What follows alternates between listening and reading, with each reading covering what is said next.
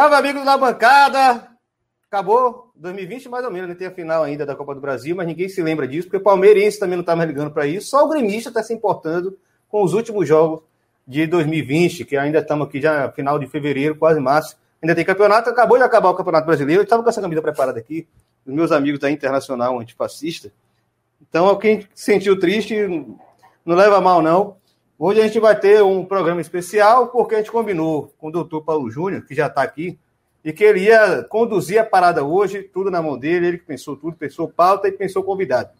Tem dois convidados que a gente vai deixar respirar, né? Ir ao banheiro, chorar um pouquinho, ou beber mais um pouquinho, usar o que quiser usar, porque a parada foi, assim, é, muito além da expectativa, né, Paulo? Eu queria um bom jogo, queria dois bons jogos, foram dois excelentes jogos, e aquele último lance de 49 é, do segundo tempo e nada de acontecer. Flamengo campeão, com méritos, porque ninguém queria ser campeão dessa porra. Flamengo não parecia que seria campeão, correu atrás do resultado e Rogério Ceni lá vai levantar o primeiro campeonato brasileiro dele, é isso, Paulo? Seja bem-vindo à na bancada. Darilão, um abraço aí para a galera na bancada. Noite marcante para o futebol brasileiro. Já seria de qualquer jeito, né? Afinal, a gente vai falar muito disso. É um momento um pouco esquisito para acompanhar futebol, né? Afinal de contas, é, hoje é o dia, né? É, hoje é um dia de recorde em relação às mortes por conta da pandemia no Brasil. Ao mesmo tempo, gostar de futebol é contraditório desde sempre, né? A gente precisa assumir isso o tempo todo. Então vamos, vamos para cima disso de precisa, novo. Precisa ressaltar isso a todo instante, né? O futebol é uma competição é. eterna. Quanto pois mais a gente é. futebol, mais a gente se convence disso, né? Quanto mais vive pois futebol, é. mais se convence com a tradição até. Mas o flamenguista Sim. pode curtir o que quanto quiser. Eu moro no Rio de Janeiro, estou na é Tijuca. Isso. A Tijuca explodiu. É, eu, eu pedalo no Maracanã, né? Eu moro a um quilômetro do Maracanã, e aí eu pedalo por lá ao redor, geralmente corro. Estou pedalando agora por causa do grau de contaminação no Rio de Janeiro. E o Maracanã é um tempo. Então era muito. Assim, para quem gosta de futebol, é apaixonante ver que tinha um coroa ele com a camisa do Flamengo toda destruída, mal conseguia andar, mas provavelmente queria estar no Maracanã nessa noite mágica, que para ele significava alguma coisa. Você sabia? Provavelmente é um dos torcedores do Flamengo que não, tem, não estava indo ao jogo do Flamengo, né? Pela por circunstâncias que a gente fala muito aqui, felicitação dos estádios, ingressos caros, sócio torcedor inacessível. Você percebia que ele estava ali com alguma coisa. Estou perto do Maracanã nesse dia mágico, apesar dos, dos pesares, né? Então Marcar também essa noite, o flamenguista tem todo o direito de comemorar, não há contradição nenhuma. O palmeirense comemorou a Libertadores, eu comemorei o não rebaixamento para a Série C, tem o meu direito também, quem quiser reclamar. Mas o flamenguista está tá com todo o direito, foi merecido o título, apesar dos pesares também. Né? Maulão, e qual foi a ideia da gente do programa de hoje, enquanto o pessoal está chegando, já está movimentado aqui? Claro, só fazer cor aí o que você disse, que é isso. É, não dá para a gente, a essa altura, querer cortar a pira de ninguém. Então é um programa também para saudar o flamenguista que foi campeão brasileiro. No fim das contas, a, né, a vida vai andando de alguma forma e o nosso clube de futebol é um jeito também da gente se reconhecer aí enquanto comunidade, enquanto sociedade. A ideia do papo foi falar um pouquinho sobre o que foi torcer na pandemia, não é pouca coisa, né? A gente viveu um primeiro e espero eu que último campeonato brasileiro inteiramente sem torcida, né? Espero eu que em algum momento da temporada 2021 a vacina ande e a gente consiga retomar as coisas aos poucos. Não é um momento que, tá, que isso está claro, mas enfim, só me resta ser otimista. Falar um pouquinho do que foi torcer nesse ano, falar um pouquinho do que é um campeonato brasileiro sem torcida no ponto de vista do futebol, o que, que isso impactou, né? Não acho que é coincidência que a gente tenha um campeonato brasileiro em que todos os técnicos do topo são questionados, em que todos os times da ponta da tabela são questionados de alguma forma. É um campeonato diferente, é um campeonato voltado para televisão, para mesa redonda, para discussão de rede social. Acho que esse é um ponto interessante também da gente falar. E falar um pouco também da própria capacidade do futebol brasileiro de assumir esse protagonismo, né, junto à sociedade, né? Ao mesmo tempo que eu entendo que o futebol é uma válvula de escape, né, do, do trabalhador, o cara que dá o duro dele, chega em casa à noite e quer abrir uma cerveja, assistir o jogo, o futebol ele se omite, né? De muitas. Ele, ele podia comprar umas brigas um pouco maiores, né? E a gente tem muita dificuldade de comprar essas brigas com o futebol aqui no Brasil. Então, acho que tem uma discussão também sobre por que o futebol brasileiro, por que o campeonato brasileiro que terminou há 5, 10 minutos, ele nos dá essa sensação de normalidade, né? Por que o campeonato brasileiro quer fingir que não está acontecendo nada, né? Mantém o mesmo número de viagens, mantém o mesmo número de rodadas, mantém as mesmas é, é, maratonas de jogos e a gente perdeu um pouco a capacidade de discutir sobre isso, né? Então, são algumas linhas aí que a gente pode trocar uma ideia, mas tudo voltado, imagino eu. Claro, depois a gente vai ter também um convidado, é, um representante da torcida do Flamengo, um representante da torcida internacional, que são as duas torcidas e cidades protagonistas dessa noite.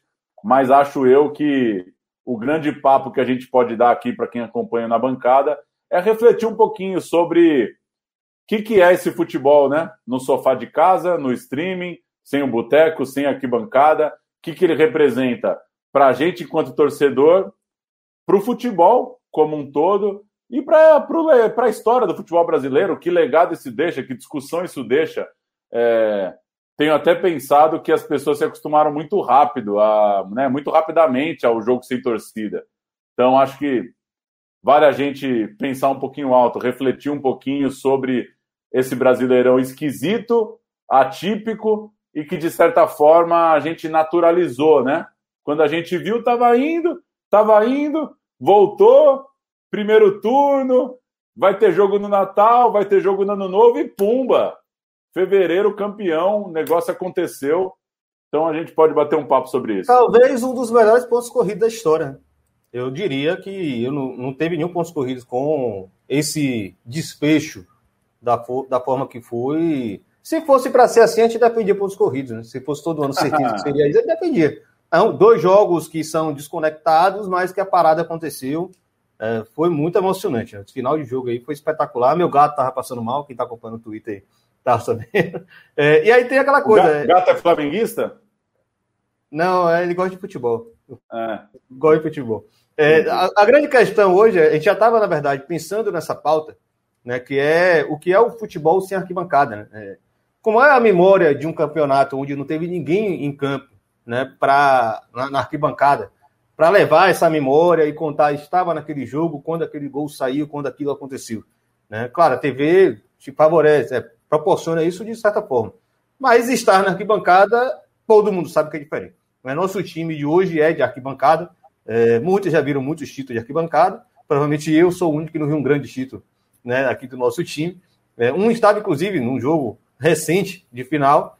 É, e Paulo pensou já essa pauta e hoje fechou melhor do que nunca. Né? São dois jogos extremamente decisivos, tensos, né? e, e, e com um desfecho que nunca, para mim, nunca aconteceu em pontos corridos. Se vocês quiserem me corrigir, fiquem à vontade. É, sem torcida no campo.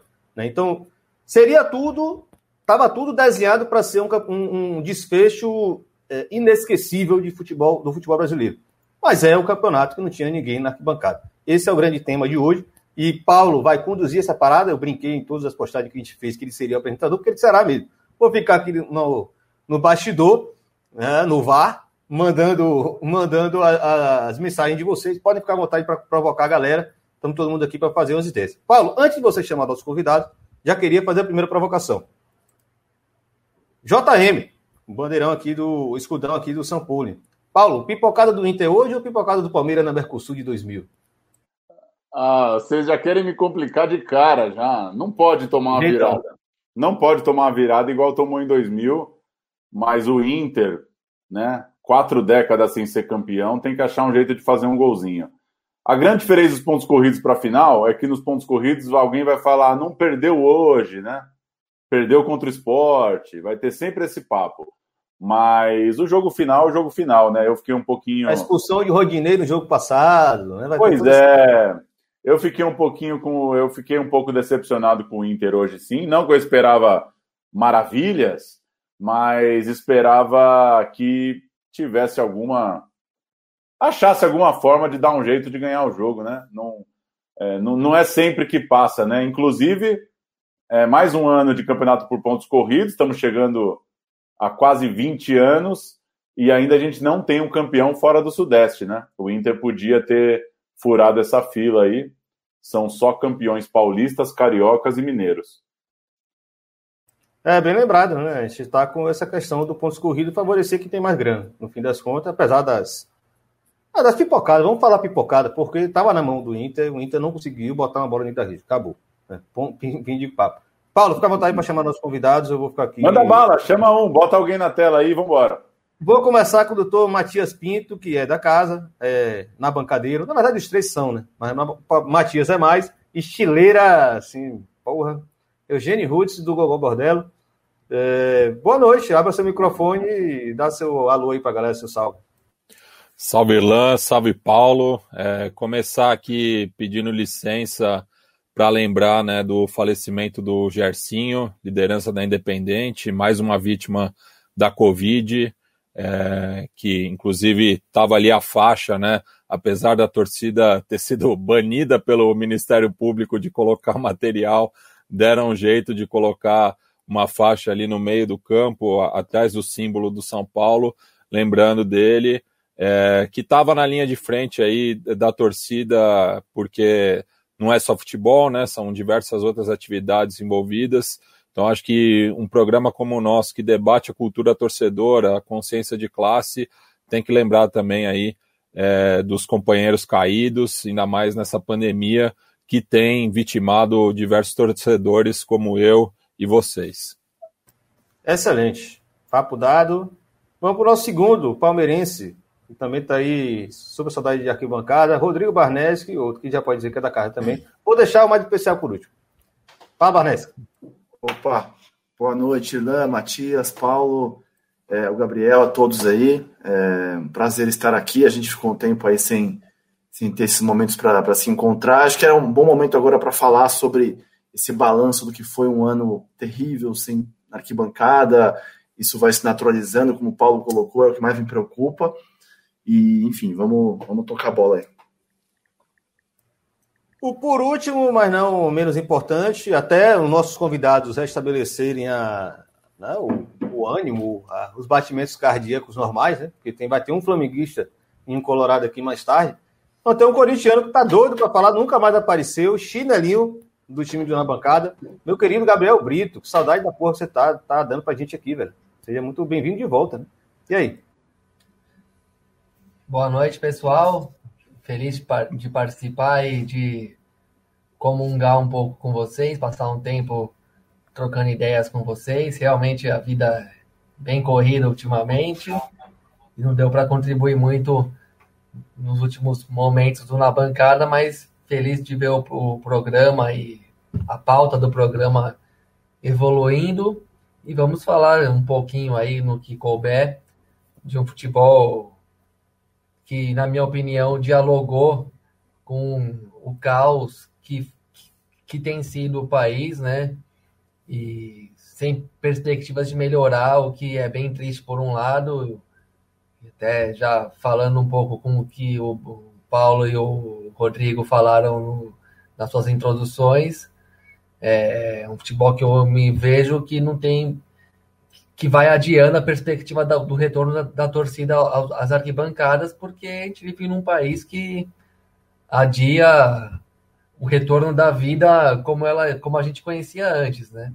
Mas isso aí a gente vai trabalhando aí na discussão e tentando mudar no nosso dia a dia também. É isso. Boa noite e fico feliz de encontrar vocês mesmo virtualmente nesse momento.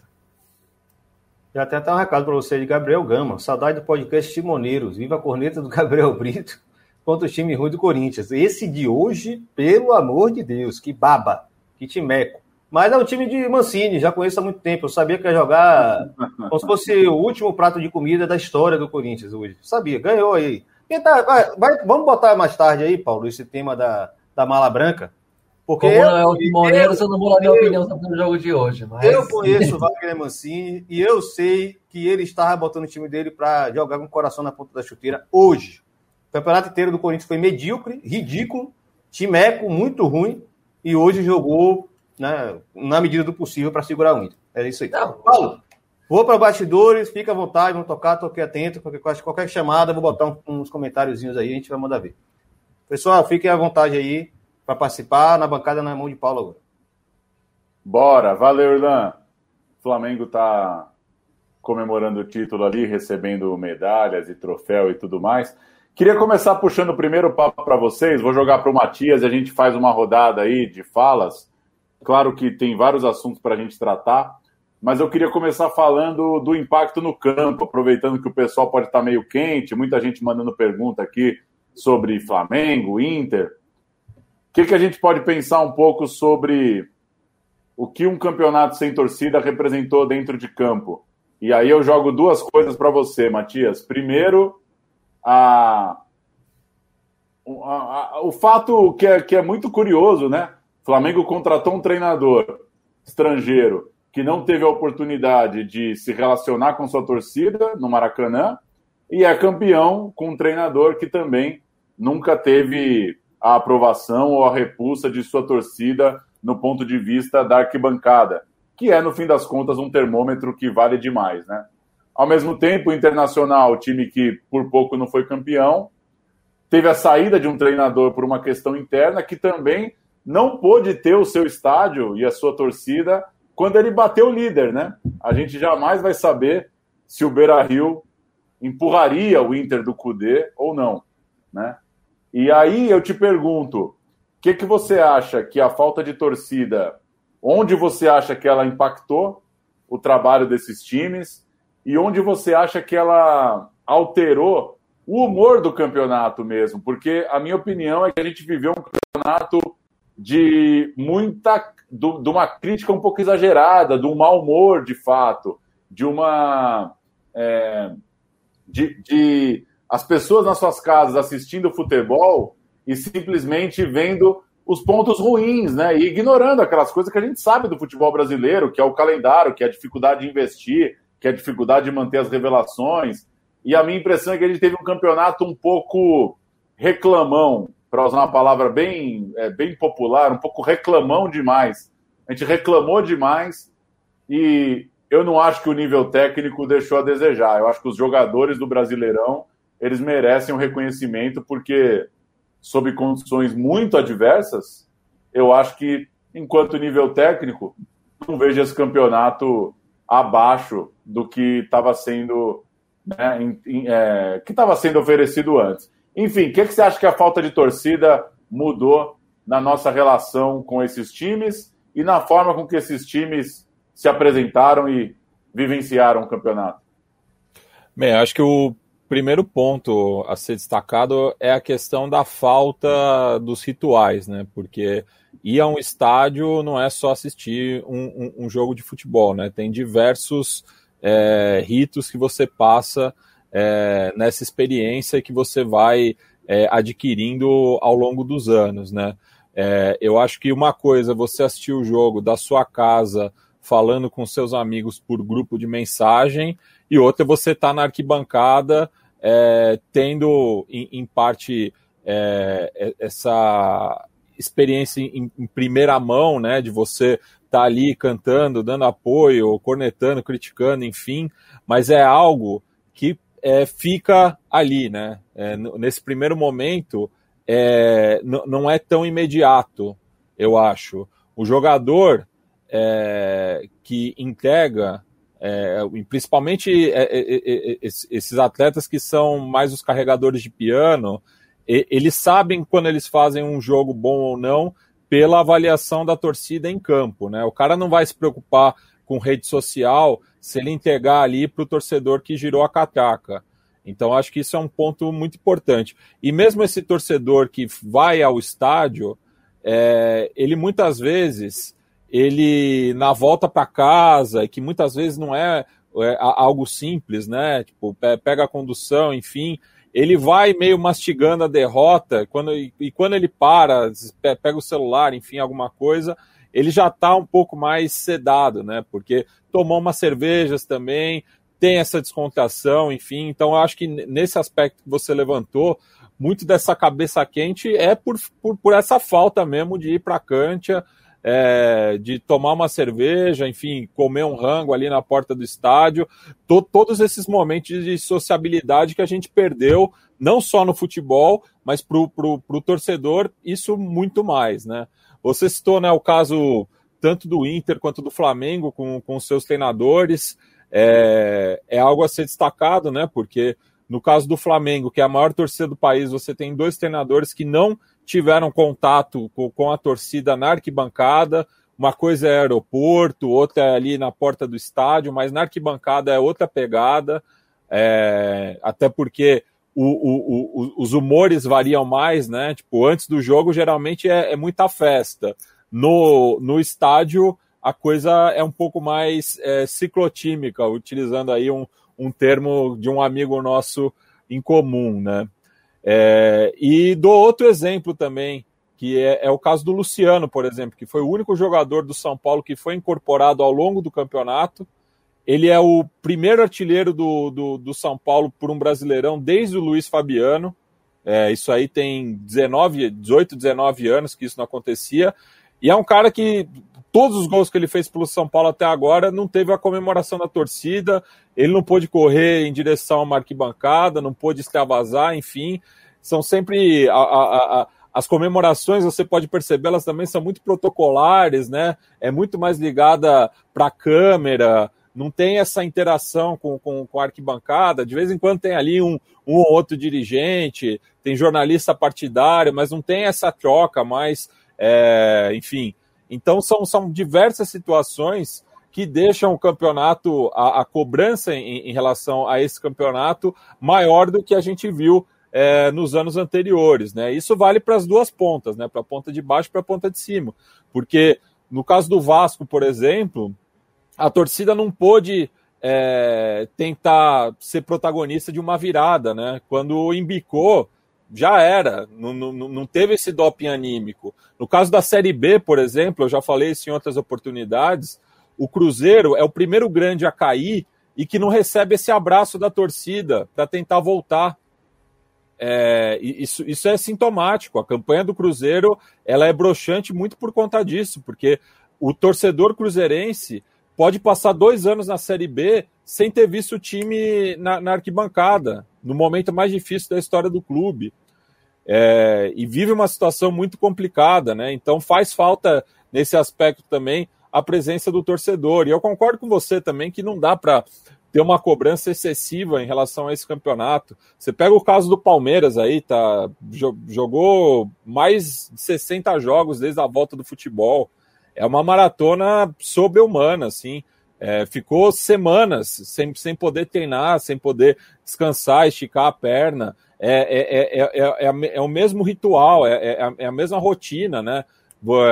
É, aeroporto, é, estádio, volta para o aeroporto, outro estádio. Não tem como é, você cobrar o um nível técnico de excelência nesse calendário que ficou, é, principalmente após a decisão de voltar para a pandemia. Né? Isso é um ponto que a gente vai discutir bastante agora é, sobre como se deu a retomada do futebol no Brasil e de como é, acabou matando essa temporada e a seguinte, porque é, no final de semana já tem aí é, final da Copa do Brasil, ainda essa reminiscência de 2020, mas já começa estadual. O Grêmio, por exemplo, se ele for é, vice-campeão da, da Copa do Brasil, ele já vai encarar um outro mata-mata na sequência. Ele vai viajar, ele vai jogar em Porto Alegre, depois vai viajar para o Peru na altitude para jogar por contra o Ayacucho. É, é, é, é, desumano isso, né, para os atletas. E se o Grêmio, é, porventura, for eliminado é, da pré-Libertadores, acabou o ano de 2021. É, isso e a, e a gente está em fevereiro. Quer dizer, começo de março, enfim. Deixa aí para o Gabriel e para o Barneski fazendo alguns complementos. Vou passar para o Barneski é, essa, mesma, essa mesma onda do, do, do Matias, de falar um pouquinho sobre como que você acha que repercutiu no jogo, e aproveitando já para pôr um componente do torcer também, para você colocar um componente seu, pessoal. O que, que é, no fim das contas, acompanhar um brasileirão inteiramente de casa, de ponta a ponta? Porque hoje parece meio óbvio falar isso, mas lá quando voltou o futebol, a gente não tinha ideia como a gente já está em fevereiro, né? Eu, por exemplo, tinha certeza que os clubes iam fazer algum, iam dar algum jeito de voltar a torcida. E ela não voltou, né? A gente está vivendo uma segunda onda da pandemia e não rolou de voltar. Que que, como você acha que impactou na bola e como foi a sua vivência com esse campeonato? Você que é um cara que eu não consigo imaginar vendo o jogo na TV. Você é um cara 100% do estádio. Cara, foi, foi desesperador, né? E assim, é, a, o, a, chamada aí é que acabou o interminável ano de 2020, mas é curioso que o, o vai começar o Paulista para o Palmeiras de 2021 sem ter terminado a Copa do Brasil, porque entra no meio da, da final da Copa do Brasil e tal. E, e, acho que quando os dirigentes lá atrás pensaram, né, em, isso foi ali maio, junho, para recomeçar em julho, alguém deve ter pensado assim: pô, jogadores tiveram aí três meses sem, sem entrar em campo e tal, tiveram o descanso deles, né? Então vamos emendar uma coisa na outra, né? Põe aí o, o terminou 2020, na data seguinte já começa os, começam os estaduais. E, e é cruel isso, né? Porque você, você percebe agora que os times estão destruídos, o Inter agora não tinha condições de, de buscar o gol no final, e de maneira geral todos os times estavam nessa situação, o Palmeiras um pouco mais pela pelo acúmulo de competições. É, e, e para quem é de arquibancada, né, eu, eu tenho essa vivência muito de estádio, estava falando para vocês hoje.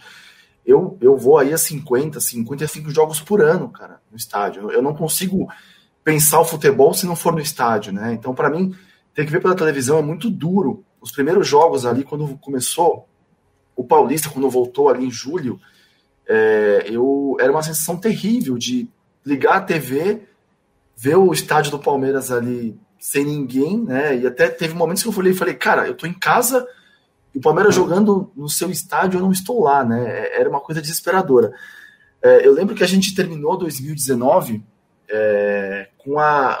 Eu tinha uma convicção de que 2020 seria o ano em que a, a torcida única se consolidaria no país inteiro, né? Porque teve aquele final Palmeiras e Flamengo sem visitante, depois Cruzeiro e Palmeiras e tal. E eu até pensei, pô, 2020 vai ser o ano que isso vai espalhar para o Brasil inteiro. E foi pior ainda, porque na verdade não teve torcida nenhuma, né? É, os estádios ficaram vazios aí é, no país inteiro. É, e aí eu, eu, eu, eu percebo que vai se criando uma geração que vai que entende como normal ver o jogo pela TV, né? E a coisa da segunda tela, que pauta a TV, e aí entra um comentário deslocado no meio da transmissão, e você fica, cara, o que, que tem a ver com o jogo isso, né? É, isso me incomoda muito. Eu, eu tenho uma coisa muito particular que, cara, começou o jogo, eu não mexo no celular, só vou ver depois do jogo. Então, assim, não vejo o grupo de WhatsApp e tal. E eu tinha muitos amigos que eram assim também. Eu continuo assim, mas eu percebi que os meus amigos já estão nessa pegada de ficar na segunda tela e comentando o jogo é, é, pelo Twitter, pelo, pelo WhatsApp, etc e tal. É, pessoas que sempre foram de arquibancada, continuam sendo, mas que é, passaram a ter essa vivência diferente com, com o futebol, com o jogo. É, é, e uma coisa curiosa para mim, né? Então, assim, é um, gente vai completar agora um ano sem arquibancada, dia 14, 15 de março, né? Foi quando teve a última rodada do Paulista, aí parou e a coisa, desde então, não tem arquibancada. Mas, de certa forma, teve arquibancada em um jogo até agora, que foi a final da Libertadores, né? É, tudo bem, uma arquibancada diferente, até porque a maior parte do público era composta ali por empresários engravatados, dirigentes e pretensos influenciadores e tal.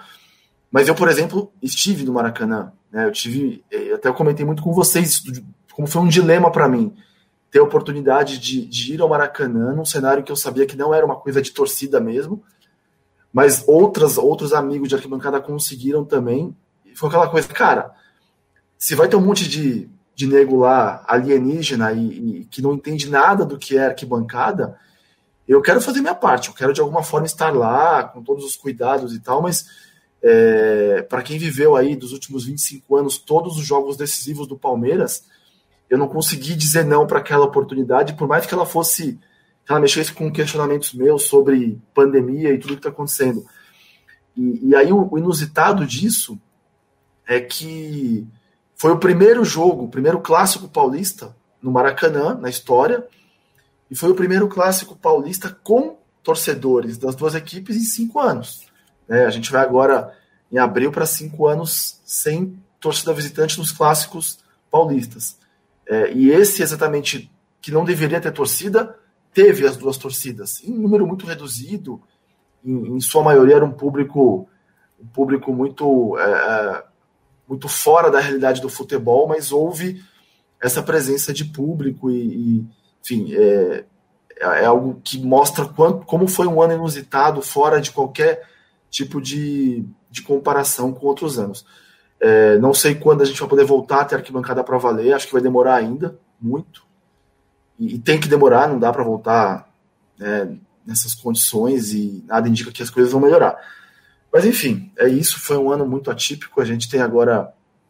É, eu, eu eu tô muito atento a essa final de, de, Copa do Brasil e tal, mas vai ser estranho se o Palmeiras for campeão ou não, mas não estar no estádio num momento como esse. Mas acho que vai ser assim por um bom tempo.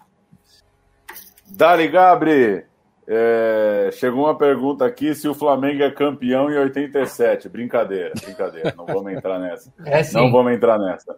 Não vamos entrar nessa. Ô, Gabri, pegando no bonde aí da do que o Vou jogo. Entrar só para falar, dois... Gabri, ah. Gabri é que furista, ele concorda que 87 é do Flamengo. O Gabri é um típico cara que no bar fala que o Flamengo é campeão de direito. Ele usa essas expressões que furistas, eu sei. Mas, Gabriel, aproveitando o embalo do Matias e do Barneski, o que, que você acha que o jogo mudou e a sua relação? E já trazendo um outro assunto para você, que eu, né, a gente conversou bastante, eu sei que é caro para você também, que é essa, essa incapacidade mesmo do futebol brasileiro em promover seu campeonato da melhor forma possível, né? Acho que a gente concorda que não precisava né, ter existido um campeonato de 38 rodadas, o campeonato podia ter terminado no ano de 2020, podia ter sido um campeonato de exceção, podia ter protegido a pré-temporada desse ano. São várias coisas que, de certa forma, eu acredito que o futebol brasileiro, e aí, por vários motivos, ele deixou de conversar sobre isso, né?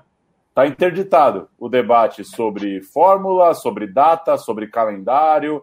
A gente entrou num fluxo e que toda pessoa que discorda disso parece que ela está jogando contra uma suposta evolução do futebol brasileiro. Enfim, queria jogar para você, pegando o que disseram Matias e Barneski aí desse clima da pandemia e trazendo um pouco esse papo da do que, que o futebol brasileiro, no fim das contas, como ele representa, no fim das contas, um pouco do Brasil que a gente está vivendo aí também. Sim, é, entendo o que você propõe, é um pouco um pouco reflexivo, né? Não é uma coisa para que combina tanto com conversa de pós-jogo, emoção de título, torcedores felizes e frustrados com, e, ou mesmo aqueles que são neutros, mas ainda um pouco arrebatados ali pelo que se viu na televisão e pelo que se, se esperou, mas eu acho que o campeonato dialogou com o, o país um, no sentido negativo mesmo. Aqui já sem querer discutir campo de futebol nem nada, merecimentos, até porque isso no futebol não é bem bastante relativo, mas é representou o Brasil da, da economia não pode parar, né?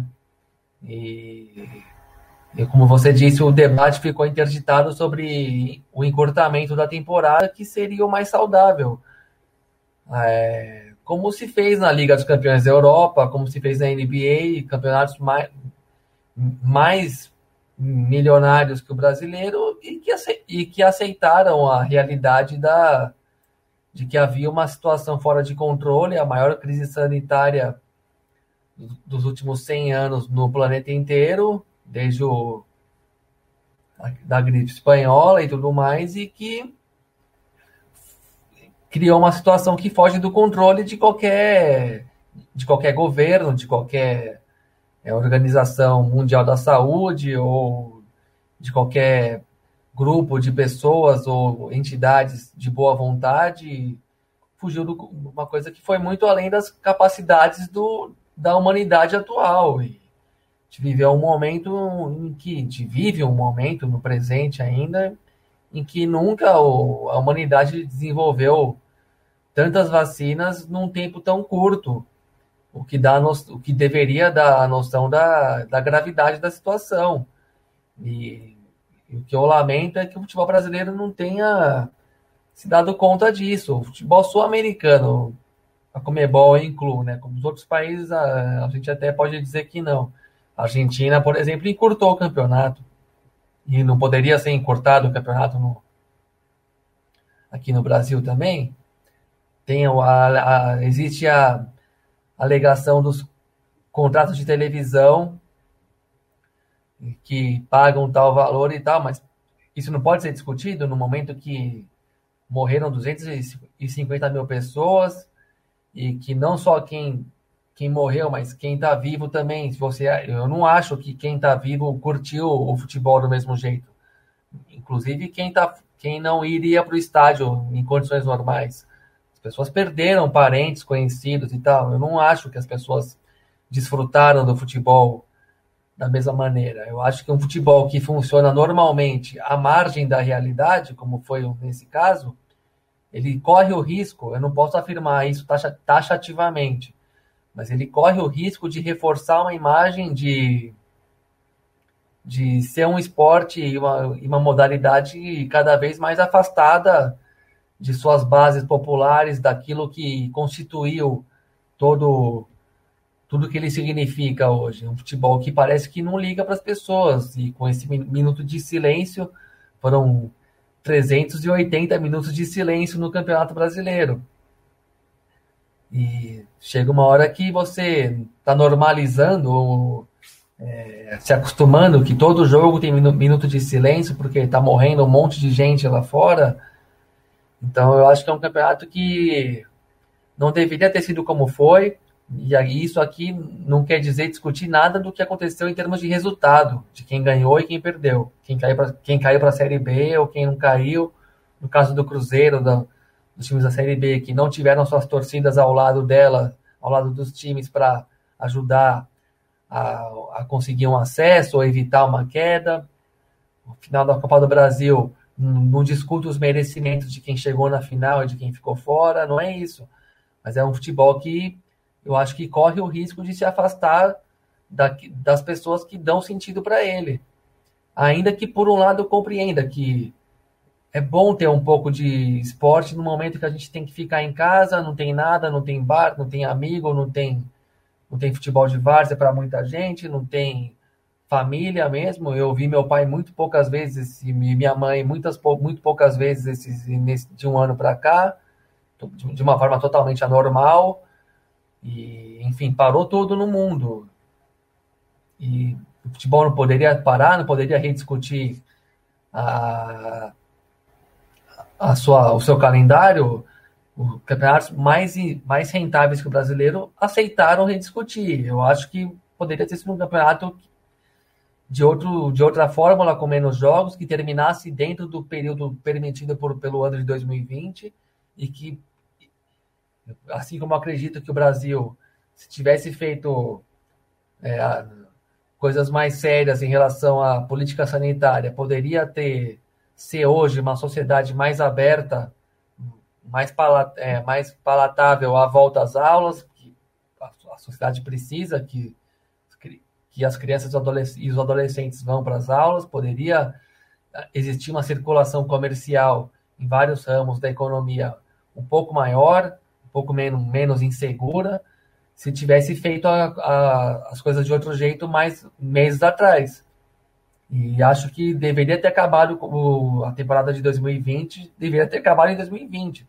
Fosse um campeonato de um turno, fosse um, um campeonato de um turno com mata-mata, que pelo menos a, a Copa do Brasil abdicasse dos jogos de ida e volta, porque já que não tem torcida, poderia virar um torneio de mata-mata com jogo único em campo neutro, não sei mas poderia ter acabado mais cedo.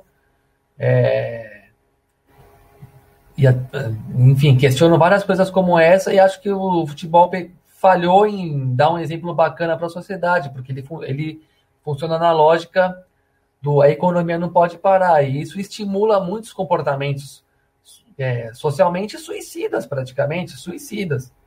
As pessoas indo, saindo, saindo de casa, normalizando as, as suas atividades, fazendo coisas no dia a dia que até tem um sentido de trabalho, de renda, de busca pela renda, de busca pela subsistência das pessoas, ainda mais na é, nas camadas mais baixas da sociedade, onde é, a vida obriga elas a trabalhar mesmo. Tô até lendo um livro sobre a gripe espanhola em do, de, de 1918 em São Paulo, e a discussão que a gente vive hoje é muito parecida, no sentido de que as questões de classe aparecem, então o povo não pode ficar em casa por opção, as pessoas não podem simplesmente, ah, fique em casa. Eu sei que isso é um pouco mais complicado, não pode ficar em casa quem quer. Na verdade, boa, a maioria dos trabalhadores não pode fazer essa opção, mas no mundo da economia de alto escalão, como é o futebol da primeira divisão do Campeonato Brasileiro, essa opção poderia ser poderia ser tomada. Poderia ser tomada e é uma falha muito grave que não tenha sido tomada. Que tenha que funcionou tudo, todos os jogos foram realizados, não se abriu mão de nenhuma data, não se abriu mão da, da Copa América no ano de 2021, sendo que a alegação para fazer a Copa América de 2020 era o alinhamento totalmente inútil, mas a alegação, o alinhamento com a Eurocopa, que é em ano par, tá, mudou esse. Você faz do mesmo jeito depois de fazer uma edição de 2019. Então, fico, fica a impressão de que isso aqui é um país onde se chupa a laranja até o bagaço e o que sobrar, sobrou. Quem não aguentar, fica pelo caminho. E é um futebol que se desvaloriza. Eu acho que a gente tem que estar tá na hora de pensar que, é, às vezes, menos é mais. Menos jogos podem significar mais valor para esses jogos. A gente diz que a economia não pode parar, mas ao mesmo tempo a gente mantém um, uma, um nível de produtividade, entre aspas, né, produtividade de jogos e espetáculos e eventos televisivos, que talvez afaste as pessoas, afaste o público, diminua a audiência, porque piora, se joga, se piora, como o Barneski falou agora há pouco. O Inter se arrastou no segundo tempo contra o Corinthians. Era o jogo do, do, o jogo do título depois de 42 anos de fila. O Inter não conseguiu fazer nada que não fosse levantar a bola na área no, no segundo tempo inteiro. O segundo tempo inteiro do Inter é na bacia das almas, não tem consciência de jogo, não tem futebol de qualidade. Um brasileiro de, de um turno só, com ou sem mata-mata, segunda fase, não sei o quê, qualquer que fosse a forma, mas um brasileiro com menos jogos, não teria sido melhor desfrutado? Um, um, um calendário mais curto, não teria oferecido, aí já entra a Comebol, não teria, não teria oferecido para o Palmeiras uma chance maior de vencer o Mundial de Clubes da FIFA? Eu acho que o Palmeiras foi sabotado com esse calendário. Ganhou a Libertadores naquela final sacrificante, numa, num contexto de muito calor, um clássico regional, estadual, um, um, jogo naturalmente muito desgastante, e uma semana depois tem que fazer uma decisão contra um time bom.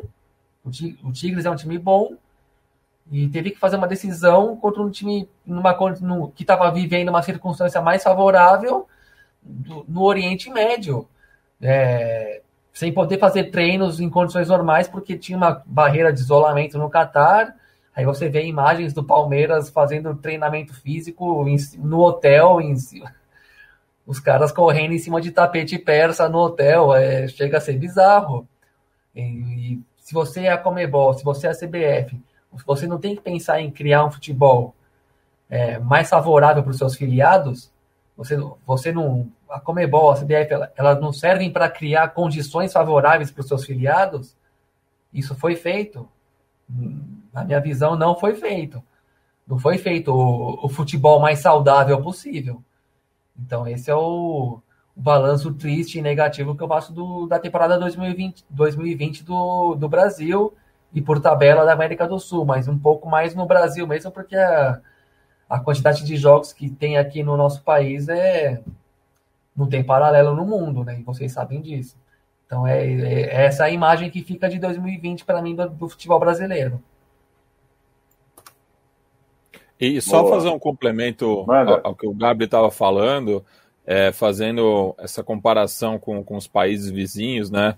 Que o impacto da, da televisão é menor do que aqui no Brasil, né? Ainda tem uma lógica muito grande da arquibancada como fonte de receita, né? E não à toa a gente viu nessa temporada equipes tradicionais é, sendo rebaixadas, como o El Nacional no Equador, a Aliança Lima no Peru e o Colo-Colo que brigou até o fim é, contra o rebaixamento no Chile, algo que seria inédito, né? ao contrário dos outros dois casos citados, no caso da Aliança Lima, no profissionalismo, né? porque já havia sido rebaixado no amadorismo, enquanto que no Uruguai o Danúbio está é, tá praticamente rebaixado também, e cabe lembrar que no Paisito é, até virou uma piada aqui entre alguns colegas jornalistas, né, por conta da, da escolha dos representantes para Libertadores, porque lá o campeonato, é, cada surto que dava é, de Covid num elenco, num, num, plantel de jogadores, o campeonato parava, o que é o natural, né, de, de se esperar numa situação dessas, e não à toa o Uruguai é o país sul-americano com os menores índices é, proporcionais é, de mortes e casos positivos durante a pandemia. Sim, e até coloquei uma, no nosso grupo de debates internos ali, até coloquei a história de uma matéria do Fernando Senhoranz, um jornalista uruguaio, que contou a epopeia do Racing de Montevideo em 2010, na Libertadores, um time semi-profissional que de repente se classificou para Libertadores, essas histórias típicas do futebol uruguaio, viajou para a Colômbia, jogou contra o Corinthians no centenário de Ronaldo e Roberto Carlos e não sei o que, toda aquela pompa. Foi no Parque Central, se eu não me engano. Foi. E vieram é. para Pacaembu, viajaram para Barranquilha. Enfim, uma história épica para um time que quase não pode ser visto como profissional. E, e o time perdeu a vaga, porque ele, o Racing de Montevideo foi segundo do grupo e ficou fora da, da, das oitavas de final. Porque teve a, a, a crise da gripe aviária. No ano anterior. É. E a Comebol eliminou os times mexicanos em 2009 com a promessa de que em 2010, os dois, dois, os dois mexicanos. Era o Chivas e o São Luís de Potosí. É. é. Os dois mexicanos entrariam na, nas oitavas. O então, Chivas, que inclusive foi finalista, né? Foi finalista. É. E com isso, dois segundos colocados da fase de grupos ficaram fora nas oitavas de final, entre eles o modesto Racing de Montevideo. E aqui o Fernando Cesarotti com certeza um grande parceiro nosso aí, ainda lembrou que antes de viajar para o Qatar, entre a final da Libertadores contra o Santos e a viagem para o Qatar, o Palmeiras jogou é, contra o Botafogo numa terça-feira. Então, tipo, você, você acha que já é difícil você chegar, atravessar o mundo e ganhar do Bayern de Munique na melhor, na melhor circunstância possível. Fazendo as coisas desse jeito, você acha que vai dar para ganhar do Bayern de Munique? O, o, Gabriel, não só isso, mas ah, o jogo aconteceu. É, não dá, né? Ô, Gabriel, o jogo aconteceu à tarde, na terça-feira, para que o time pudesse pegar o voo no começo da noite. É, é bizarro. Né? O time jogou, tomou banho, foi para o aeroporto.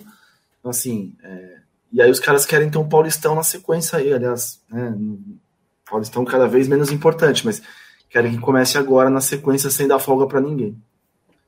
Sim, e o Arthur Rodrigues comentou aí também que tudo bem que não tem a ver com a pandemia, o calendário brasileiro ele já é brutal e, e extenuante todos os anos, né, com um levantamento. Mas, mas, mas aí que tá, mas já, já foi pior, o São Paulo e o Grêmio nos anos 90 chegaram a fazer 91, 93, Sim. 94 jogos. Agora, um time que faz todos os jogos no Palmeiras faz 72, 74. O problema é concentrar isso em apenas 8, 9 meses, cara. Exato. Entendeu? Se já é ruim é. com 12 meses, em 8, 9 meses é. É isso. É mais insano ainda. É, é como fazer 100 jogos no, nesse exemplo que você deu dos anos 90. E, e esses exemplos servem para você corrigir, né? Não para você repetir. Para você melhorar. Para você fazer, peraí, aqui não tá dando, vamos, vamos, vamos criar uma condição melhor para os times que fazem a roda girar. Que é a, Cara, a indústria futebol é. Deixa eu só dar uma, uma ajudada aí. É porque qual é a questão? Você não pode mexer no, em tese no regulamento de campeonato que já tem os direitos de transmissão vendidos. É, na Argentina, os caras mandaram foda-se. Falaram: ó, se o governo está dizendo que a gente não vai expor a população e nem os jogadores, a gente vai ter obrigatoriamente que mudar o regulamento. Só que a Argentina já tem aquela fama, e aí né, os businessmen vão dizer que é coisa da Argentina. Quando a gente está aqui avaliando, que os caras fizeram mais correto. Se a gente não tem data, vamos mudar o regulamento para caber o campeonato dentro da data que a gente tem. No Brasil, a gente tem uma, um pontos corridos que não é unanimidade, só tem 20 clubes, né, num país desse tamanho, desse tamanho, que podiam ter muito mais clubes com menos jogos, porque se não fosse pontos corridos, você podia botar 30 clubes, ia ter menos jogos do que os pontos corridos têm. Né? Ô, ô, ô, ô, Irlan, mas só um parênteses também, é, de, falando na Argentina, que isso valeu para a primeira divisão, porque as isso. divisões de, de, acesso foi um pega para capar. É.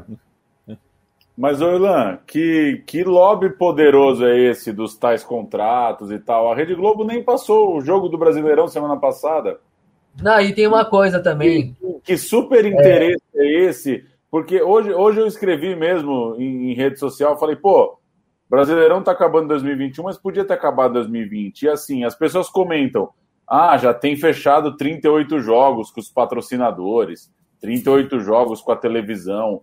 Que, que patrocinadores e, e, e, televisões maravilhosas são essas que não trocam ideias sobre as coisas, né? Não, que, e outra coisa. Que campeonato maravilhoso é esse que a televisão está promovendo, que ela não pode sentar numa mesa numa situação de exceção, né? Porque. Ah, é a história de quem paga a música, ou quem paga a banda escolhe a música. Mas, então, é... só, mas, mas assim, é, é, é o tal do ganha-ganha, né? Não é que. Não é que. É, para mim, o grande ponto é que assim a gente entrou num automatismo. Para mim, o grande lance é: o Brasil tem um trauma do que foi o futebol dos anos 70, 80, 90, e agora ele está querendo devolver com juros e correção monetária. Então a gente vai com o mesmo calendário, abre com o mesmo jogo, termina com o mesmo jogo, é clássico de quarta-feira, sete e meia, por 20 anos parece que quer devolver a zona com uma certa mecanização, né? com uma certa ordem. E aí não dá para a gente conversar sobre as coisas. É um absurdo ter um Palmeiras e Corinthians pelo Paulistão entre as finais da Copa do Brasil. Isso não é para ser conversado. Isso não é para virar pauta. Se um time pediu para adiar, o outro não quis adiar. Isso, isso não é para ser pauta. O campeonato estadual, se você escolhe por um clássico num dia em que um time grande vai mandar um time reserva, isso é deliberado, isso não é pauta. É, as, as, discussões da pauta elas são menores. Palmeiras pediu para adiar, Corinthians não quis adiar. Isso é isso é, é menor, né? Deixa, então, deixa eu só, antes de Gabriel a falar. Gente tá, a gente tem uma. A gente supervaloriza essa estrutura do futebol brasileiro que ela não está não, não, não tá estabelecida dessa forma como a gente planta às vezes. Ô, Paulo, só antes de, de passar a bola aí, tem convidados também que a gente quer colocar no ar.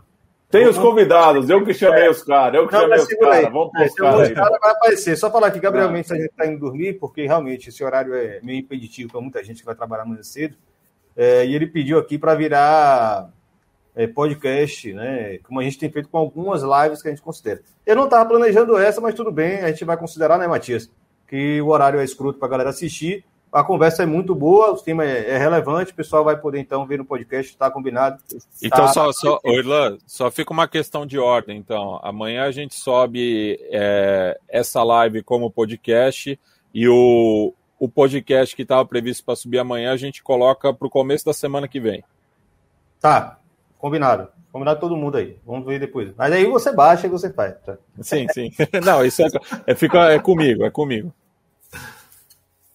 Não vai pôr as feras aí, Lan? A gente tem dois outros convidados.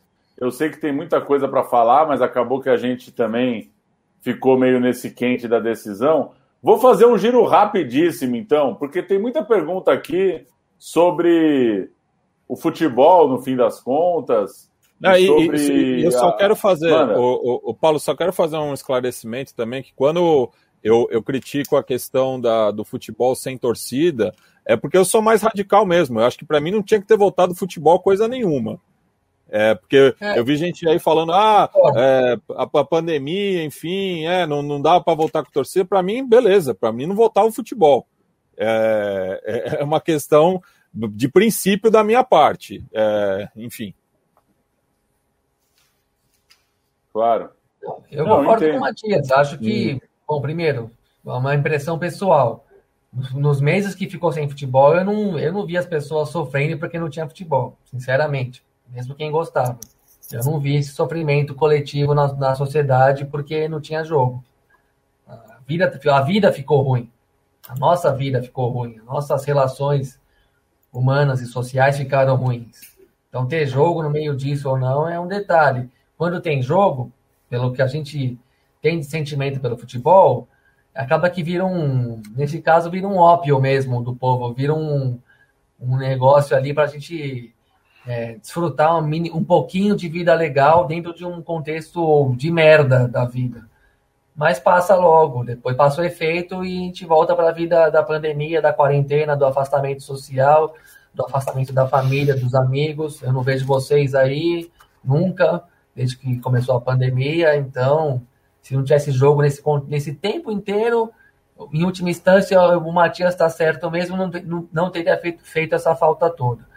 Então, não poderia o Brasil abrir, abrir, mão de um pouquinho do calendário? A NBA abriu mão, a Liga dos Campeões abriu mão do jogo de ida e volta nas, nas fases prévias à final, não tem contrato de televisão, não, tem, não tinha pagamento feito ali colocaram outras questões na, na, na, no, no, meio da discussão, porque tem que discutir, é uma situação, uma situação totalmente excepcional. Como você disse, Paulo, é lamentável que a gente tenha entrado nesse automatismo que, não, está escrito aqui não podemos pensar em outra coisa. Só para fazer um, um último giro com vocês, que a gente tem dois convidados para entrar, pedir uma, uma fala um pouco mais rápida para a gente fechar e se despedir de vocês. O que, que vocês acham que esse campeonato sem torcida, como ele impacta no, na memória mesmo do torcedor? O quão memorável vocês acham que é essa campanha? Claro, cada um aqui torce para um time, imaginando o torcedor campeão, o torcedor que ganhou uma vaga na Libertadores, o torcedor que fugiu do rebaixamento, que caiu. Como que vocês acham que esse futebol do sofá, do streaming, da rede social, do gol visto no WhatsApp, esse futebol que não é o futebol do estádio e do boteco, como que vocês acham, o que, que ele impacta na memória desse campeonato? Fazendo um exercício aí difícil de futurologia, como vocês acham que ele vai ser lembrado? Pô, eu, eu queria aproveitar o, o, comentário do Matias no começo sobre rituais, né? Acho que futebol e arquibancada tem muito a ver com rituais, com essa vivência, essa experiência de, de sociabilidade mesmo, né? E no começo, quando voltou ali, o, voltaram os estaduais, né, pouco depois o brasileiro, vários clubes aí fizeram experiências é, que se mostraram grotescas até, de colocar torcedor de papelão na arquibancada, de colocar é, uma telão, bonecos e tal, e a foto do sujeito ali e tal. E, e, essas iniciativas se mostraram um fracasso terrível, né? É, mostrando que, cara, não dá para substituir o torcedor, não dá para substituir a pessoa que está lá para empurrar o time à vitória, para gritar, para cantar, para protestar, para xingar o jogador e tal. É, e, e, isso ficou muito claro. Acho que é um, é um ponto que mostra aí para o momento que a gente puder ter torcida que talvez quem não entendesse antes a importância da arquibancada cheia passou a entender. Né? Alguns clubes optaram por colocar o alto-falante reproduzindo música da torcida e tal, e, e, às vezes era uma coisa que soava tão artificial, né? até um barulho de quase gol, tinha um som diferente e tal. Outros clubes optaram por não fazer nada e ficava aquele barulho de quase que futebol de salão, né? Um, um barulho esquisito ali de ouvir a chuteira na, batendo na bola, ouvir o apito do árbitro e tal. É, mas é, aqui em São Paulo, pelo menos, é, esse período de é, sem torcida foi um período em que finalmente as bandeiras de mastro voltaram para a arquibancada, né? Algumas torcidas souberam fazer isso de maneira bem feita, né? Preencheram ali a arquibancada com bandeira de mastro, faixa, etc e tal. É, mas, enfim, aí quando voltar, torcedor, vão proibir as bandeiras. É um, é um negócio muito esquisito, né? É, enfim, acho que fica aí um, uma, um recado de que uh, nada substitui o torcedor, né? E, e, a gente viu agora no final que o que aconteceu foram as faixas e as, as bandeiras continuaram, mas aquela baboseira de torcedor de papelão que derreteu, acho que foi até o do São Paulo, né? Ou, ou os torcedores que ficaram ali para ver um jogo que depois não era do São Paulo, enfim. Foi o, o Palmeiras e Santos. É, é, teve isso. a capa do programa de hoje, foi lá na Ilha do Retiro. Isso, é, na, na, Ilha do Retiro. Então, acho que isso, isso aí mostrou que, enfim, não dá para prescindir do torcedor quando puder voltar, sabe, sei lá quando, em que circunstâncias. Acho que fica muito claro que não dá para ficar sem o, sem o torcedor na arquibancada. É isso. E, e, eu achei uma situação Valeu. curiosa. De Mate e Gabri, um, ah, um finalzinho rápido aí para chamar o pessoal que eles estão esperando. Sim, Não, só, só, só, fazer Carioca uma, e Porto Alegrense. Só fazer um adendo aí do. do o Cassol não é Porto Alegrense, não. O, só um adendo. De espírito, de espírito, Matias. Isso é muito geografia. De espírito, é. Só fazendo um adendo pro, do Barnesca aí, que no, no São Paulo e Ceará tinha uma faixa da torcida do Fortaleza, no Morumbi, e gerou mó bafafá lá na, na, nas rádios cearenses e a PM foi lá e retirou a faixa porque podia é, gerar algum mal-estar com, com, com o Ceará. Tipo, e o, o Tassiano fez, fez um gol né, na, na penúltima rodada na arena e fez o gesto de silêncio para arquibancada vazia. É. Eu não vi isso, cara. Mandou cala a boca, mandou, é, mandou um cala a boca. É, é. é bom, minha consideração final é que eu espero que a gente não naturalize o futebol de videogame, de só imagem, sem arquibancada, sem torcida, sem nada. E eu tenho medo que a gente naturalize isso. Eu tenho um certo receio de que daqui a pouco seja aceitável isso. Eu espero que não, e aí é para criar uma linha divisória de desencanar de vez. Ô, Gabi, mas eu tenho medo que a gente naturalize um para conversar com os finalistas da noite, não sei se a gente pode falar finalista, um das, uma das coisas que eu queria falar é exatamente sobre é, o futebol pós-pandemia. Se é que vai existir o pós-pandemia, ou a gente vai simplesmente largar o foda-se e conviver com vírus né, é, genocidas como esse. Mas o futebol pós-pandemia, para mim, se tudo, se as vacinas funcionarem, se tudo funcionar, muito provavelmente é, será muito mais elitizado do que a gente imagina. Porque se a lógica do, que impera no futebol é a lógica de mercado, a demanda vai estar muito maior do que já esteve antes da pandemia. As pessoas vão querer ir aos estádios mais ainda. E aí os caras vão colocar isso no preço do ingresso. Né? Só para deixar meu, meu finalização aqui nesse tema da gente, vamos, depois vamos falar de Inter. É, no, no fim, quem vai pagar a conta é o torcedor, como sempre. Você está ouvindo mais um som das torcidas na bancada, um podcast em defesa da cultura torcedora, dos clubes e dos estádios. Responda a nossa pesquisa e nos ajude a entregar um programa cada vez melhor. Acesse www.nabancada.online/pesquisa não esqueça também de nos acompanhar mais de perto no dia a dia, através do Twitter, arroba, na bancada e da linha de transmissão no WhatsApp, enviando uma mensagem para 21 98080 9683. Que beleza, hein? Ficou bonito, hein? Daniel Cassol. Duas camisetas brancas.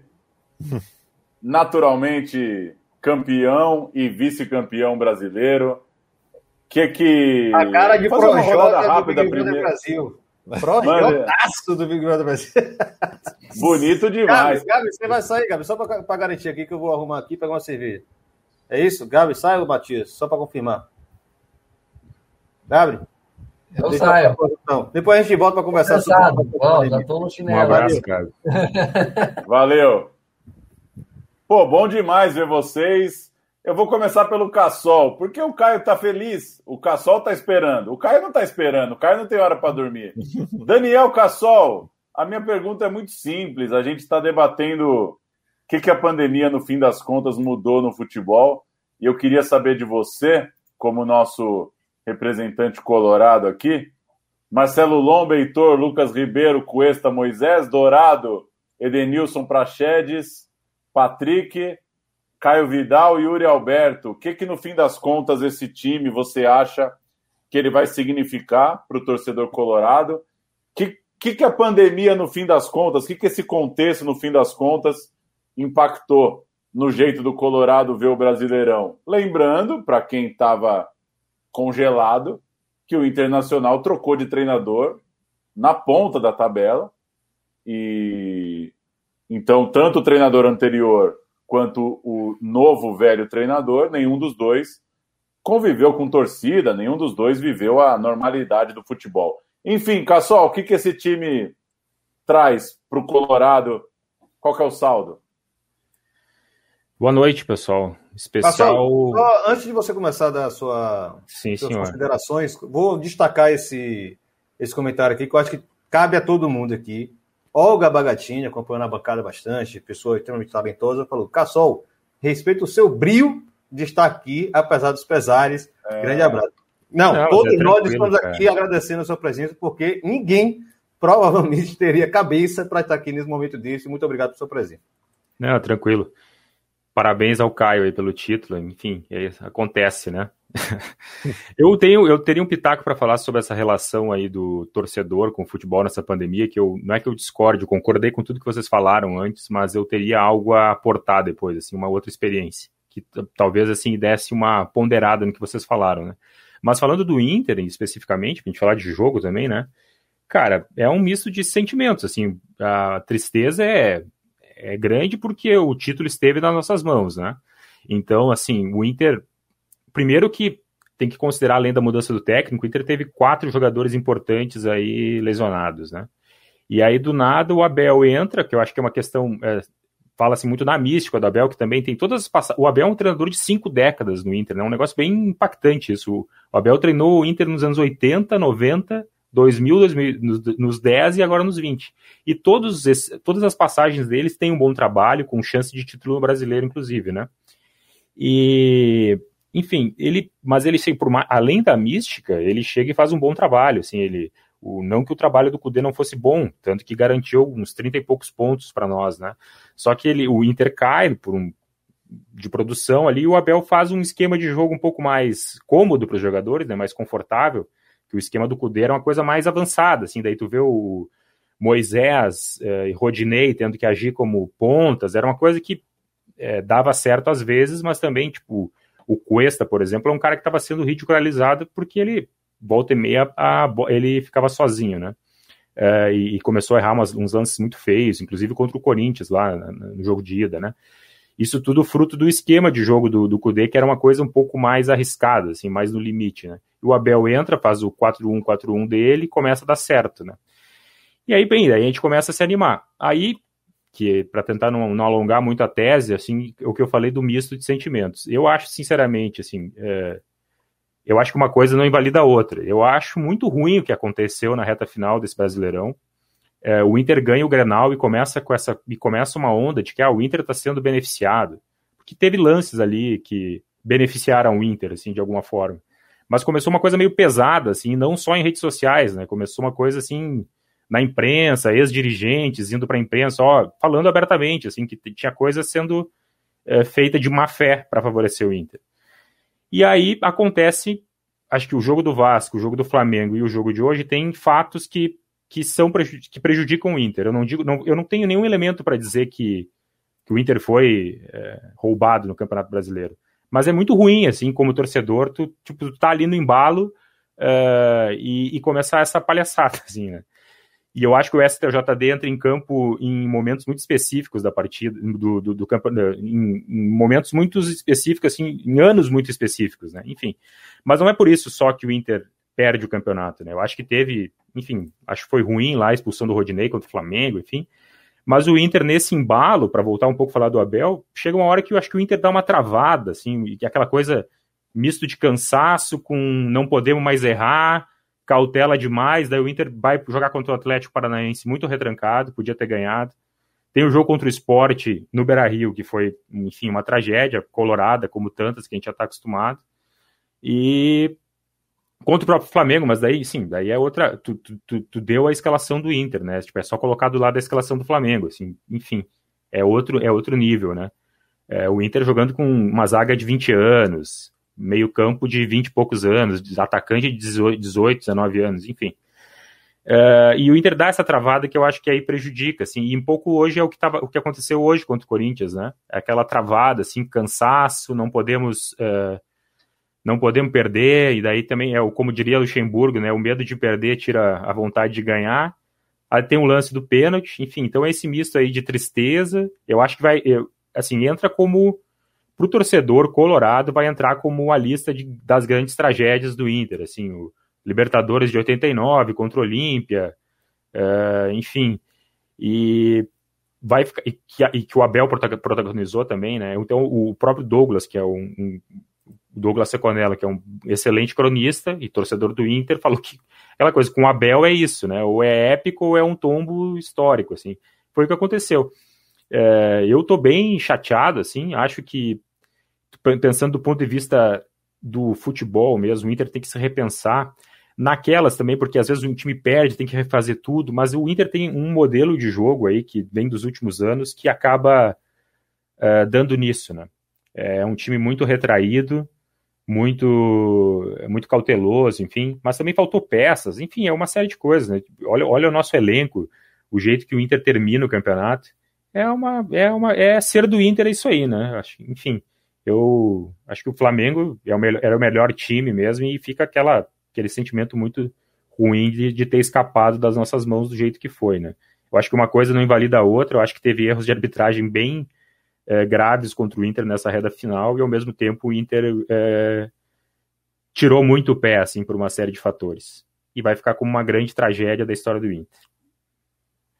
A cagada dos pontos corridos é que o jogo final ele é muito marcante, né? Não tem final, mas tem a rodada final, né? E o sentimento, imagino eu, é, ainda muito no quente aqui, é que o brasileiro, o torcedor brasileiro de forma geral, o cara que acompanha futebol, ele tá com uma sensação agora ao redor do Brasil de que o Inter foi incompetente por não fazer um a 0 no Corinthians. É, chega um dia que você tem que dar um jeito de ganhar e mas enfim, coisas do futebol. Caio Belandi, bicampeão brasileiro. Puta que pariu, eu não me conformo. Eu não eu vou deixar o Caio momento. falar antes de ah. mostrar esse print aqui que eu estou guardando, tem dois dias.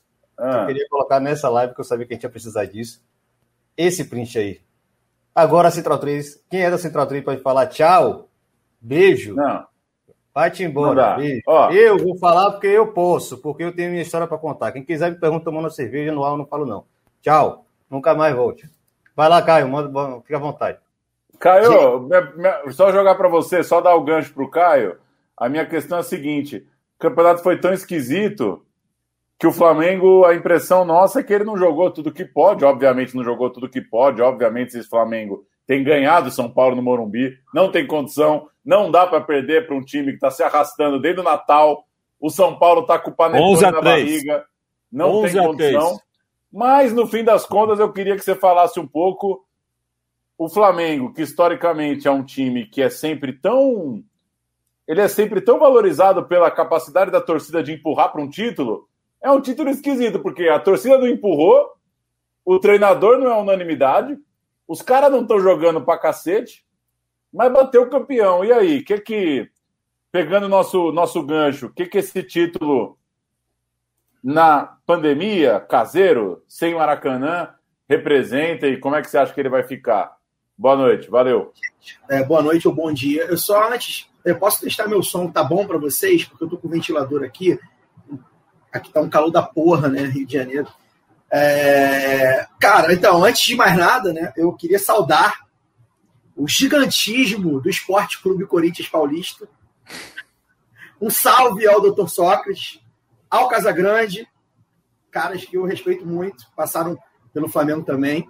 E um viva aos clubes mais populares do país, Corinthians e Flamengo. Cara, então, acho que é isso, né? Essa minha abertura aqui agora é, da bem tônica, assim. Eu, eu, eu, eu, eu, discuti algumas vezes com o Paulo, na, na, discuti não, né? conversando no Twitter sobre ele. Pô, mas você exige muito do Flamengo. Não tem como você não exigir muito de um time que tem Gerson, Diego, Everton Ribeiro, Arrascaeta, Bruno Henrique, Gabigol. Se tivesse um desses caras no, no Inter, ao invés de, com todo respeito, né? Embora ter sido um, bom, um grande jogador, o Yuri Aberto, né? É um grande, um grande atacante, acho que vai ser um bom futuro. Mas é um jovem ainda, né? Então, sei lá, o próprio Patrick e o Edenilson, que eu acho que são bons jogadores, mas não são jogadores decisivos tivesse um, uma rascaeta no Inter, provavelmente o Inter tinha sido campeão.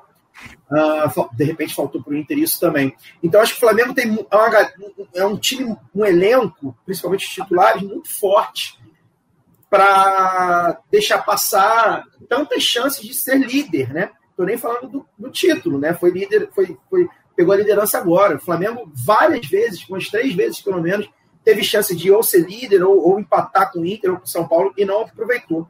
O time do Flamengo, eu até acabei de twittar isso, foi um campeonato esquisito, por tudo que vocês já falaram aí, e eu concordo 99% do que vocês falaram.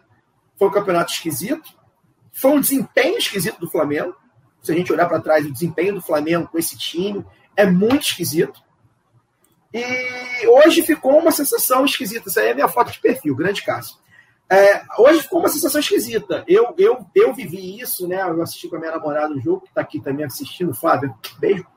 É, ela estava ali nervosa vendo o jogo, eu, eu vim para o jogo do Corinthians.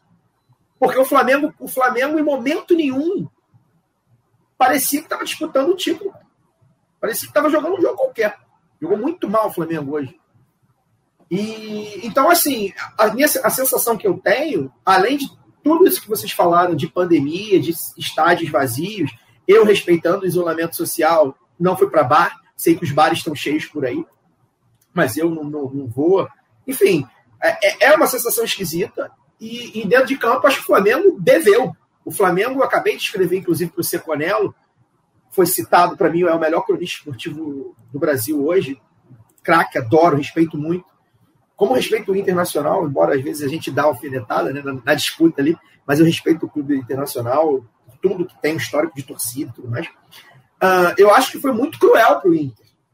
Eu acho que se a gente for fazer a balança, o Inter, embora tenha, tenha tido problemas, né, embora tenha um elenco que não é um elenco fabuloso, não é um time 11 fabuloso, como o próprio Cassol falou, o Inter merecia mais Flamengo. Né? Acho que o, o, o, faltou perna para o Inter, talvez, faltou sorte técnica, é, jogos que foi prejudicado, não sei, não vi. É, acho que a expulsão do Rodinei foi exagerada, mas também não acho que tenha sido um absurdo. Tem diferenças, né? Mas, enfim, o torcedor colorado a gente pode reclamar. E o Flamengo meio que ganhou na inércia, né? O Flamengo ganhou na inércia, que o São Paulo faz o que faz, né? Só joga contra o Flamengo, Thiago Volpe vira o Noia contra o Flamengo. É, é, e fez o que fez. O São Paulo eu achei que teve uma hora que eu olhei para o campeonato e falei, o São Paulo vai ganhar. E o Flamengo foi ali, né? Ganhando jogos totalmente na, na no talento individual, né?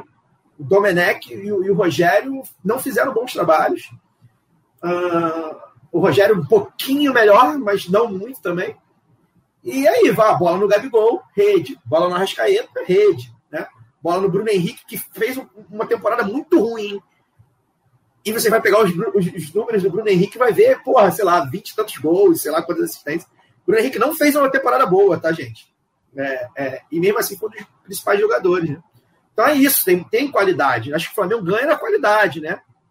É, eu acho que o torcedor colorado pode reclamar de, de, de, arbitragem, enfim, não acompanhei, fiquei acompanhando e tal.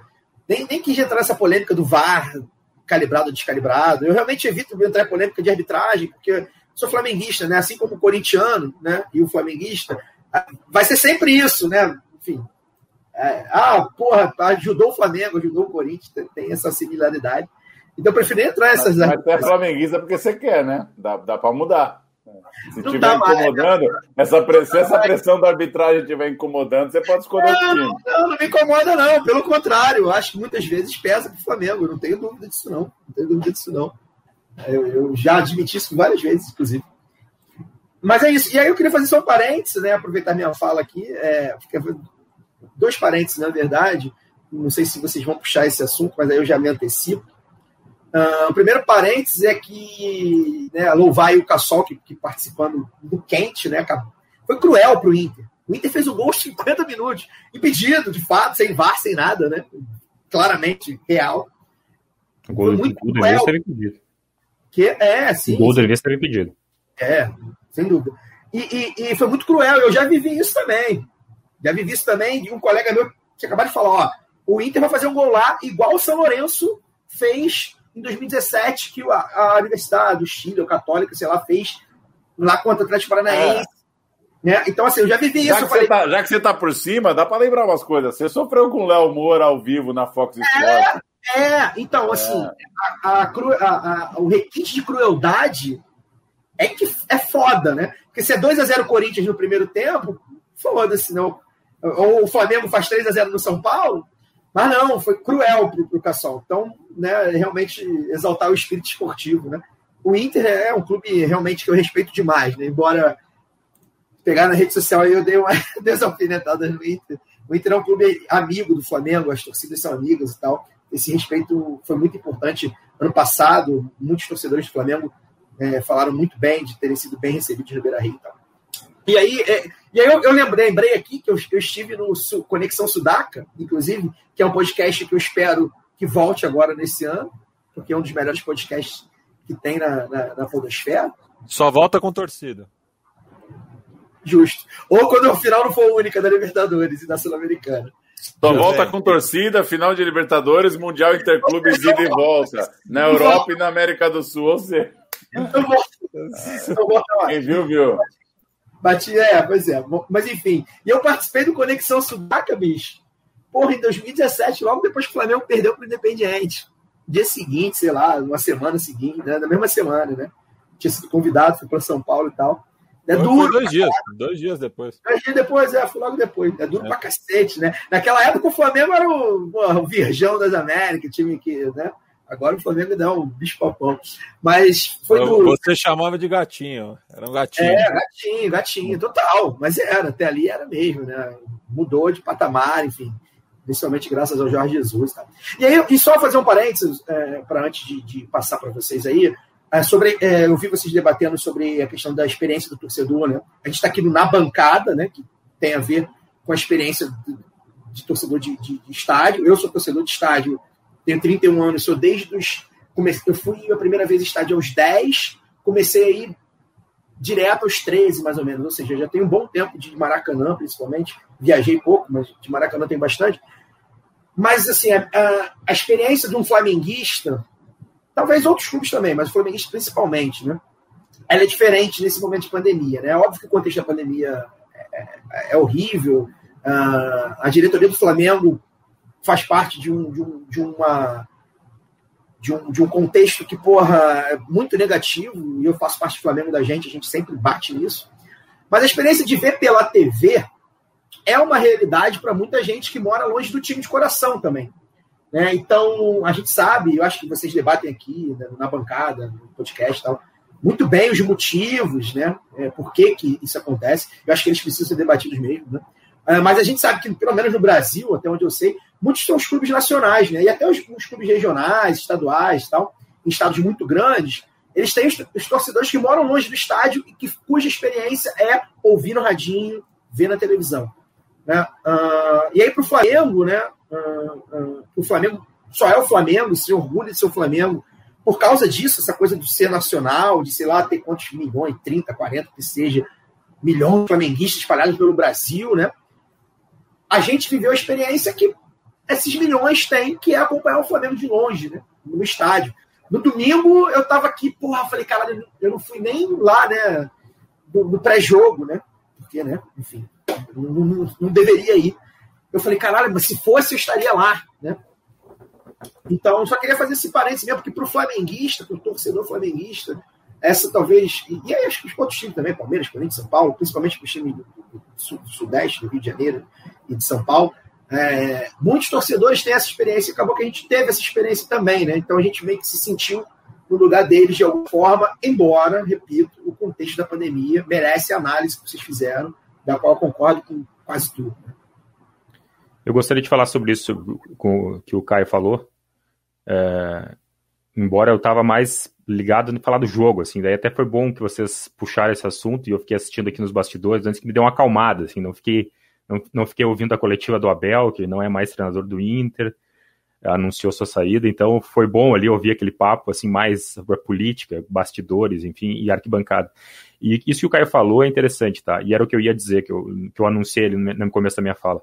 Vocês três aí moram na cidade do, do, do estádio do time de vocês, né? Eu, eu, há cinco anos, eu não moro mais em Porto Alegre. Né? Eu, eu frequentava bastante o Beira-Rio. E eu vim aqui para Santa Catarina e eu me tornei o torcedor de bar. Eu sou o cara que, eu era o cara que ia pro bar. E é outra, e assim, eu também sou do, eh, eu sou, originalmente, eu sou do interior do Rio Grande do Sul. E vocês não têm, assim, acho que outros, todos os clubes têm isso, que é a questão do consulado, né, que é o, a representação do, do clube no interior, assim. O movimento dos consulados do Inter e do Grêmio no interior do Rio Grande do Sul, oeste de Santa Catarina, oeste do Paraná, Mato Grosso, Mato Grosso do Sul, até no norte do país, é um negócio bizarro, assim. Até saiu lá até o nosso, um dos personagens dessa reta final, que é o sojicultor, né? Tipo, por que que sai um, um colorado lá, plantador de soja em Mato Grosso? A, a né? Soja É, é, enfim, né? Coisas que acontecem com o Inter, né, cara? Esse cara é... fez eu torcer contra, Cassol.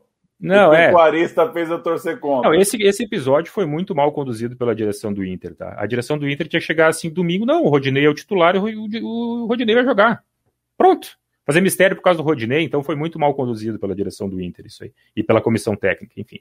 Mas, enfim, tem torcedor do Colorado por tudo. E esse fenômeno dos consulados é um negócio muito louco, assim. Na cidade dos. A minha cidade natal, que é uma cidade pequena do interior do Rio Grande do Sul, é assim: a, o, a torcida do Inter cria uma sede dos torcedores, a torcida do Grêmio vai lá e cria uma maior. Tem a carreata, tem, a, tem, a, tem o desafio do torcedor que vai puxar a carroça do, com torcedores adversários. Então é uma loucura, assim.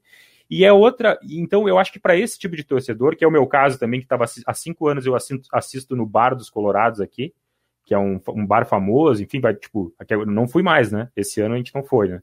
Mas assim, a, o Inter foi final de 2019 Aqui nós estamos em Santa Catarina, assim, tipo, não, não, não cabia ninguém dentro daquele, de um, de um pavilhão, assim, cheio de colorados fora de, do Rio Grande do Sul, longe do estádio. É outro tipo de relação com o clube.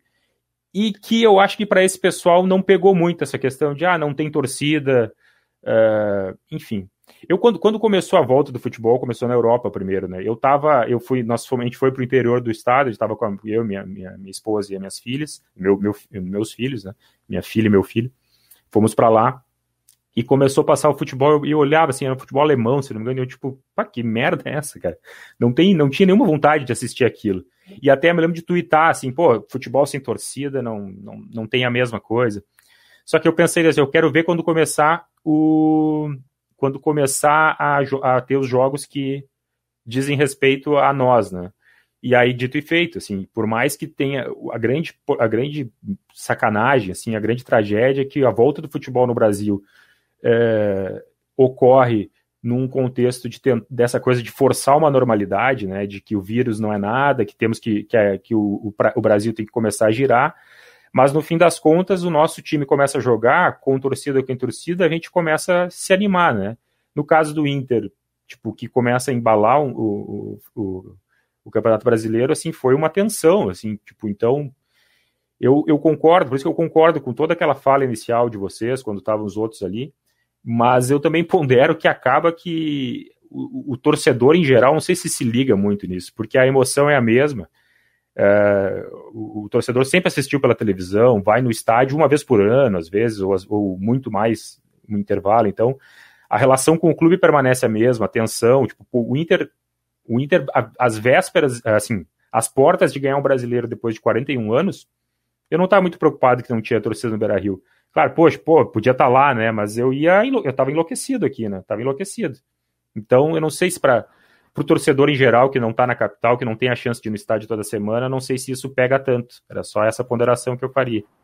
Deixa eu só entrar rapidinho, Paulo. É, isso é engraçado, porque assim, é, o Na Bancada, eu sou um ouvinte, agora não, tenho ouvido pouco podcast, principalmente futebol, por causa da pandemia, eu me afastei um pouco mas uma bancada exerce um, um papel que é fundamental né, para a gente entender a, as raízes do futebol.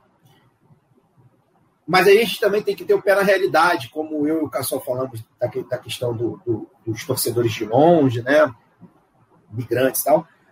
que, assim, no final das contas, bicho, o torcedor povão, esse do Flamengo da gente, e é uma militância de fato, uh, que, é, que é um, assim como tem o, o, o povo do clube, né? No Inter, e cada, enfim, tem, cada clube tem seus, suas militâncias para não deixar o, futebol ser tão elitizado assim. A gente tenta ali tensionar. E, cara, o Flamengo foi campeão.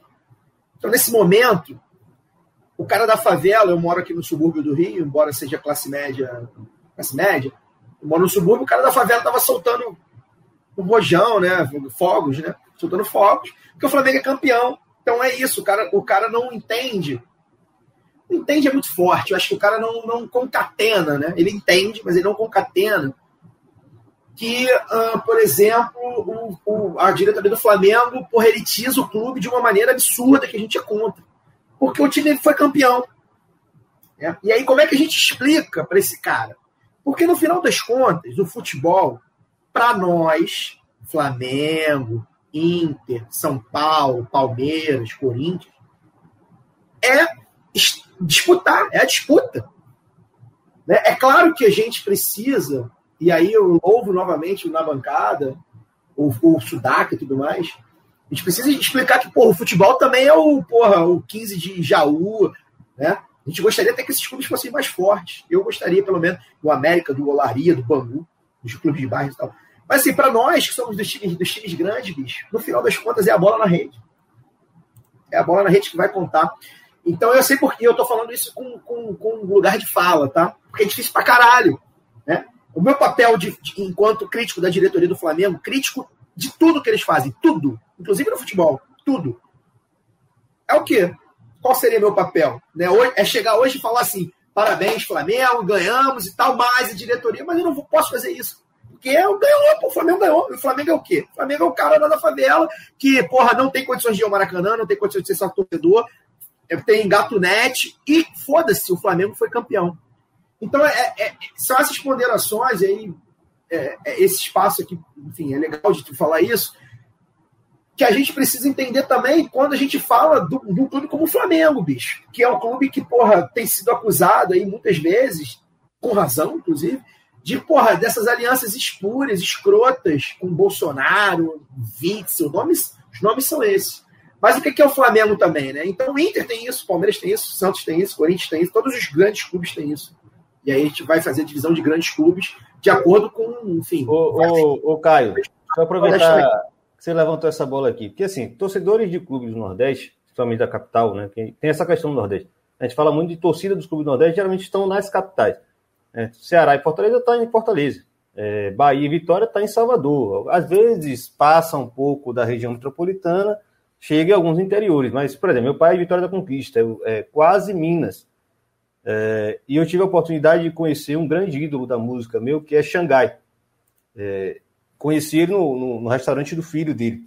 E é um flamenguista doente, não tem conversa. Né? Assim, ele é flamenguista. Não vou ficar contestando Xangai, meu ídolo, sobre isso. Então, todo torcedor de clube de, de, capital do Nordeste sabe que essa relação é capital, porque futebol é cidade também. Né? A partir de você passou 200 quilômetros de distância da capital, para o cara, tanto faz ser capital, ser Rio, ser São Paulo. Às vezes tem um cara que toca com um time de Minas, de, de do Sul, etc. É, então, assim, de certa forma, a galera tem um problema com os grandes clubes. Quando o Corinthians está muito bem, a galera odeia. Quando o São Paulo está muito bem, a galera odeia. Quando o Palmeiras está muito bem, a galera odeia. Quando o Flamengo está muito bem, a galera odeia. Inclusive porque a torcida do Flamengo é monstruosamente maior. É, e hoje eu tive uma experiência é, é muito curiosa, porque toda a atenção desses dois jogos, né, dessas duas finais, que são dois jogos que representam a final, inclusive São Paulo campeão moral brasileiro, porque ganhou do campeão. É, e aí eu, eu falei no começo, não sei se você estava aqui, eu moro na Tijuca, eu geralmente vou correr ou pedalar no, na, no, no Maracanã. É, um, é menos de um quilômetro aqui de casa. E assim, eu imaginava até ver mais, mais flamenguistas, provavelmente muitos flamenguistas estão nos bares, etc. É, eu falei da, da figura do, do Corua com a camisa desgastada, né? Que você percebe que é o flamenguista daquele de raiz mesmo, que não tem oportunidade nem de ir para o estádio, provavelmente porque o ingresso é muito caro, caminhando com uma bengala, se arrastando, mas muito provavelmente a grande questão dele nesse dia de hoje era estar perto do Maracanã, nesse grande evento. E na medida que eu fui dando as voltas de, de, de, bicicleta, foram chegando outros flamenguistas. Você via um grupo de três mulheres, um bondezinho de, da molecada chegando perto do estádio. Porque existe isso, né, da, do, do templo. Né? O Maracanã ainda é um templo. Muito provavelmente muitos vieram para perto do, do, da Tijuca, perto do, do Maracanã, exatamente para sentir um pouco disso. E teve uma das cenas que eu achei hilária, que eu cheguei em casa contando para a Nanda. É, e um cara com um Corsazinho, daqueles Corsa bem antigo, que você sente o cheiro do combustível vazando, é, com a bandeira do Flamengo imensa, imensa, imensa, com um mastro, e ele sozinho, completamente sozinho, no Maracanã, com o Corsinha dele vazando combustível, o bandeirão para o lado de fora, ele segurava o bandeirão enquanto dirigia, não sei como ele conseguia ter habilidade, ele rodou o Maracanã várias vezes, subiu na, na calçada, porque você tem um acesso na calçada do Maracanã, né, para quem vai para o jogo, subia, rodava, virava, saía de novo, sozinho. Ou seja, não tem estádio. Muitas vezes as pessoas não têm nem acesso ao estádio. Mas existe essa ideia né, do, do, do templo sagrado que é o Maracanã para todo flamenguista. Então, assim, a grande questão, inclusive, das nossas críticas à volta do futebol era saber que isso tudo que nós estamos vendo, comemoração do palmeirense, né, a comemoração do torcedor do Liverpool, da Napoli, os flamenguistas lotando o Maracanã lá de fora do Maracanã no, na semana passada, porque era um jogo decisivo. É. A grande questão é exatamente essa. A gente sabe que é inevitável para essas pessoas que se envolvem com o futebol, como nós também. A gente está aqui se segurando, você está se segurando. Menor dúvida, você está dentro de casa hoje louco para estar tá na Lapa, ou em Madureira, ou na, em Vila Isabel, que eu te conheço, você é de rua, você é cachaceiro. Vocês queriam estar extrapolando, né? Você, sua companheira que está do seu lado aí. Então, assim, a grande questão era essa. O futebol não só ajudaria a desmobilizar, né? ele, ele é um fator é, impossível de conter a emoção que o futebol garante. Se o, o Inter fosse campeão hoje, a gente até amanhã falando, ah, a aglomeração da torcida do Inter ser campeão. Foda-se. Foda-se. Se fosse o Vitória campeão, eu estava lá também. Fosse não, tem, lá, acontece. Tem uma questão também da pandemia, eu acho que vocês chegaram a abordar aqui, eu entrei mais tarde, mas assim, é, cara, as pessoas estão aglomerando para boate. Aqui no Rio de Janeiro, a gente que é do Rio sabe. Tá para trabalhar. Para trabalhar. Não, não vou nem chegar nisso aí. Não vou nem chegar nisso aí. Isso aí é a raiz de tudo. As pessoas estão aglomerando para boate, as pessoas estão aglomerando para praia, as pessoas estão aglomerando na rua, né, no pagode, no bar. Então, assim, o futebol é óbvio que vai ter aglomeração. E assim, eu, eu, eu, vou repetir aqui, cara, eu concordo com tudo que vocês postaram. Cara, o Flamengo, o Flamengo quis voltar, vocês, vocês falaram aí do Brasileirão né, ser é, é menor, né? Cara, o Flamengo quis voltar para jogar o Campeonato Carioca. Em maio. É, em, não faz muito tempo que teve pressão para voltar para a torcida para o estádio, né? Não, o Flamengo tá, vai e vai voltar. Eu estou avisando aqui 26 de fevereiro. Vai ter torcida no estádio do, do Brasil. É, e assim, a gente. É, é, tudo, é uma contradição muito grande, né? O futebol voltou em São Paulo e, obviamente, estava tudo muito esquisito, pouquíssimas pessoas eram a favor da volta do campeonato. Só que voltou no Palmeiras e Corinthians, cara. Assim, é, eu, eu acho que a gente, historicamente, né, gostar de futebol é lidar com essa contradição, né? porque é eu não queria que o campeonato voltasse. Mas, cara, volta o Palmeiras e Corinthians. Estou cinco meses, eu e minha companheira trancados no apartamento, olhando um para a cara do outro, sem fazer porra nenhuma, sem ter vida social, sem ver minha família, sem ir num bar, sem jogar uma bola. Cara, que, é, é, é que, que vou fazer um boicote é, em relação a um jogo na televisão? Né? Paulo, só sobre isso, olha só, eu estava conversando com o Fagner Torres, acho que, enfim, talvez alguns dos espectadores conheçam, você, vocês conhecem. E, e, o Fagner é um cara muito sensível. famoso, famoso, é, influenciador. E o Fagner é um cara muito sensível a, a isso, um cara provavelmente mais radical que nós todos, mais sensível que nós todos. E ontem estava conversando ele, cara, que bom, por um lado, né? Ele falou assim, por um lado, que bom que voltou o futebol, o Fluminense está bem, porque eu consigo me distrair. E a gente está levando em consideração que o Fagner é um cara de classe média, cujo trabalho é de home office, é, enfim, eu, assim como eu tal. Tu imagina para a cabeça do cara que tá, porra, na, na, na, sei lá, na, na, na base da pirâmide. O futebol é isso, né? É o que você falou, é contradição. Né? Então, assim, é, é... Como é... e assim, o tudo voltou, né? Eu acho que assim, o futebol, e aí eu falo do Flamengo, da diretoria do Flamengo, de Rodolfo Landim e dos seus asseclas, o que o Flamengo fez em maio, o Flamengo não queria parar em março, e o que o Flamengo fez em maio para voltar um campeonato bizarro foi muito feio. Mas em junho, ou em julho, ou em agosto, alguém ia falar, né? Os clubes iam falar, cara, a gente vai precisar voltar. Voltou tudo, o shopping está aberto, cinema vai. O cinema até demorou a abrir, né? Sejamos justos. Mas assim, o cinema vai reabrir. E aí? Né? E assim, não tem, não tem torcida no estádio. E não tem que ter. Mas aí aglomera duas mil pessoas no Beira Rio, duas mil pessoas no Maracanã, duas mil pessoas. Ou seja, poderia ter para mil pessoas, como teve na, na final da Libertadores, foi um problema. Então, então assim, é. é muito doido que a gente está vivendo, porque é sintoma, né? O futebol é um sintoma, cara. O futebol é um sintoma, não está desagregado. Teve um movimento interessante. Só para registrar que teve um movimento interessante. O Inter, quando foi viajar para jogar contra o Flamengo, teve aglomeração no aeroporto, foi bastante criticado, enfim. Agora, na, na hipótese que se mostrou improvável do Inter conquistar o título, é, e mesmo a mobilização, assim, da, naquele pré-jogo, assim, a, a, direção e mesmo as torcidas organizadas fizeram uma movimentação de, ó, vamos evitar ir ao Beira-Rio, ir na concentração do Inter. Eu não sei, eu não vi relatos se houve ou não, uh, assim, até onde eu ouvi, até antes do jogo, assim, tava tranquilo, assim, então só para registrar. Mas aproveitando que eu... Oi, fala. Não, porque eu tem dignidade na diretoria do Inter, tem dignidade na torcida organizada. É, nenhuma direção é 100% uma coisa a se apoiar, né?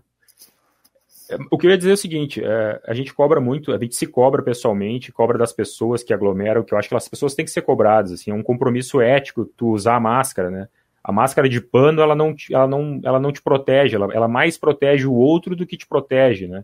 O não aglomerar, enfim, é, é uma postura ética que tu tem diante da situação que a gente está vivendo. Então eu, eu, eu fico puto quando vejo jovenzinho na praia, bar aberto, outras coisas assim. Eu acabei de ler uma notícia que teve um culto em Curitiba do Malafaia com não sei quantas mil pessoas. Essas coisas são absurdas, né? Uh, ao mesmo tempo, é aquela coisa, a gente está completamente uh, sem sem uma coordenação geral, uma, sem uma mensagem clara, sem uma liderança política, diga, vamos ficar em casa, e o ficar em casa é nessas condições, com apoio à empresa, com apoio ao trabalhador, e aí, enfim, o futebol acaba sendo mais uma coisa e a gente acaba lidando com contradição, porque é um negócio muito forte, assim, a, a, a, dor estomacal que eu tive nas últimas semanas, assim, com a possibilidade de o Inter ser campeão depois de 41 anos, né? E, e lá no início, assim, estava completamente contra a volta ao futebol, né? Mas a gente acaba sendo levado. Infelizmente é a contradição que a gente tem que, que lidar, mas é, entender também que é, se a gente tivesse um país, né? Se a, gente, se a gente tivesse um governo, talvez o futebol pudesse funcionar dentro do, da, da, organização, sem torcida, dentro de uma organização, enfim. Mais ou menos o debate que se faz sobre a volta das escolas, que eu acho terrível, assim, que eu tenho duas crianças pequenas, e aí tem, de um lado, dizem assim, ah, tá tudo aberto, a escola tem que reabrir. E do outro, é, vocês só querem que a escola reabra para desovar os filhos em algum lugar. Não é assim, né? Mas se a gente tivesse uma coisa organizada, que setores desnecessários estivessem fechados, eh, ou que ou trabalhadores, empresas fechadas, mas com algum, com algum apoio, enfim, uma coisa organizada, a gente pudesse reabrir algumas coisas, inclusive as escolas, né? E, o, e, a, e, e a existência do futebol talvez não fosse um problema. Enfim, não, é importante é... isso que você falou, Castol, porque tudo isso que a gente está falando, a gente é só o na bancada também, né? Que não é. Não é lá do mesmo assim, Rio. Assim, é, a gente, a gente é, pandemia é uma questão de liderança, é uma, uma questão sanitária é uma questão de liderança pública, política ou o que for, muito acima da gente. Então, não é. Eu acho que a gente já passou do ponto de julgar atos pessoais, né? Eu já passei do ponto de achar. Eu moro do lado do estádio do Palmeiras. Eu tenho um monte de amigo palmeirense que vê todo o jogo lá na Turiaçu. Eu já passei da fase de falar para eles que eles estão fazendo cagada. Isso já passou. Já passou. Porque ele tem que evoluir com a doença, com a nossa experiência e com o que for. Eu tô indo? Não. Eu vou continuar falando para eles? Não. Então, assim, é, é, é bom botar um pezinho um pouquinho no chão assim também, né? Porque a gente não é dono da verdade sobre como é que o torcedor tem que se comportar. Longe disso, né? Inclusive, respeita, respeita, inclusive, o cara que vai extravasar, né? Eu, eu, eu, é por isso que o futebol pega num ponto muito sensível, né? É, eu tenho colegas, amigos, conhecidos palmeirenses que extravasaram no título da Libertadores. Moro aqui na Barra Funda. Não apoio aquilo, não recomendo, mas não, não dá. Eu não vou viver minha vida, eu não vou ser polícia na pandemia também, sabe? Eu, eu vou. É, se eles me chamarem, eu não vou. Polícia também não. É, Paulo, eu vou, eu vou, eu vou cagar uma regra, eu vou cagar uma regrinha, vou falar, ó, vocês já não estão aí, fiquem em casa de boa, vou ser chato, mas eu não. Então, assim, a gente está numa situação muito ruim, cara. A gente, num contexto geral, muito ruim porque a gente está colocado numa situação que todo passo nosso parece que se torna um exemplo para os demais, né? Porque a pandemia ela trouxe essa noção de comunidade, né? Então parece que se eu botar a bandeira do Palmeiras para fora da varanda, o vizinho vai querer comemorar na rua, e aí o porteiro vai encher a cara, e aí o outro cara vai para farra, e aí vai virar aglomeração, sabe? E assim, a, é, essa noção de vida coletiva, ela é um pouco complexa. Então, é, concordo com tudo que vocês falaram, assim, tem uma tem uma complexidade em entender o papel do torcedor, entender o lugar do torcedor na sociedade, entender que não há orientação. A gente não chegou em acordos mínimos no Brasil. A gente não chegou em acordos mínimos. Até agora as pessoas eu... não sabem se pode correr no quarteirão. É um grande, e é um grande Você pode andar de bike sem máscara. Mas eu diria que em países onde então, há. Onde imagina há o futebol. Maior. É, mas eu imagina diria que em país onde, há um país onde há política mais séria né, de combate à Covid, isso também está acontecendo. A grande questão do futebol, é para mim, é essa. Eu só vou fazer um, um, um, claro. destaque aqui, porque no comentário tem muita gente falando assim, ah, enfim, estão discordando bastante de algumas coisas aqui com todo respeito, etc. Eu estou falando isso no dia que um tio meu foi entubado, né? A primeira pessoa da família, pessoa próxima, que é, é, atingida com a Covid em um nível mais extremo. É um tio meu que passa muito longe de ser um negacionista. Ele é um cara anti-bolsonarista a todo, a todo né, nível. É, e a grande suspeita, vou falar aqui porque não tem nenhum parente meu assistindo isso aqui, então não posso comentar é, sem atingir né, o coração de ninguém, mas a grande suspeita na família é que quem levou a Covid para dentro de casa foi uma filha dele que estava desempregada há anos e arrumou um emprego em plena pandemia. Então, assim, estamos todos né, o tempo inteiro sendo uh, uh, uh, testados. Ele não vai mandar a filha dele deixar de, de trabalhar, né, porque ele é um antibolsonarista e ele acha que as pessoas devem se cuidar com o Covid. Né. Então, a família está afetada por tudo isso e, assim, não dá para culpar é, é, numa situação onde você não tem uma assistência social, como o Cassal falou, você não tem um, um plano de governo, né, você não tem um, uma campanha educativa, você não tem nada. As pessoas estão na rua porque ninguém realmente trabalhou para que as pessoas não estivessem na rua. Então, assim, só dando destaque aqui para a galera que está comentando, está discordando, não é, não é, a grande questão não é ninguém aqui concorda com a aglomeração. Nós estamos colocando como a, vida das pessoas está ruim, como a nossa também está, ninguém aguenta mais ficar dentro de casa, mas a vida está seguindo. Né? Quem tem o privilégio de estar dentro de casa pode falar isso, mas tem gente que está aí pegando o metrô e trem todo dia. Né? Aqui no Rio de Janeiro está todo mundo. O Rio de Janeiro morreu mais gente do que em São Paulo, gente. Isso é, é, é um. É. é. de um nível de absurdo. É você falar dentro do mesmo país, uma cidade tão distante de, sei lá, 600 quilômetros uma da outra. Você tem uma, uma metrópole, né? Vamos falar de uma cidade, mas uma região metropolitana que tem menos da metade da população de uma outra próxima. E o, o, a quantidade de mortos por Covid é maior do que a outra. Né? Assim, é, é absurdo o que a gente está vivendo. Então a gente tem que ponderar também o que está passando na cabeça das pessoas no dia a dia das pessoas. Eu tenho um tio que está entubado porque a filha arrumou emprego. É isso. O futebol é só uma das ocasiões que a gente vai avaliar o comportamento das pessoas. É, o futebol, é que o futebol, como eu falei lá atrás, ele voltou numa lógica de forçar o retorno à normalidade e desmobilizar. Pessoas, E as pessoas imaginavam que ia passar, né? Vai, acho que ninguém, não tem mais nenhuma propaganda na televisão que fala vai passar, porque a gente não sabe se essa porcaria vai passar. O recado foi ruim, né? É, foi ruim. Não, eu, eu não sei, eu não cheguei a ler os comentários ali, mas é, é, é, é isso, assim, é, não, não se pode aglomerar, e só que a gente ali acaba lidando com essa, é, com essa contradição. O meu time tá, tá ali jogando a, quase o título do Campeonato Brasileiro, eu vou continuar em casa. Eu encarei muito, tentei assim me iludir que o futebol na televisão foi, como alguém falou, aí uma distração de, de quarta-feira e final de semana, assim, para ficar em casa, né? Como eu, como eu estou há praticamente um ano, né? E mas de fato, assim, não, é, nenhuma aglomera é, as aglomerações, acho que elas têm que ser têm que ser criticadas, mas eu acho que dentro dessa lógica, assim, de, de criticar também o Brasil ter virado um cada um por si, assim, tem município entrando em contato com a Pfizer para comprar vacina, sabe? É um virou um cada um que se vire, sabe?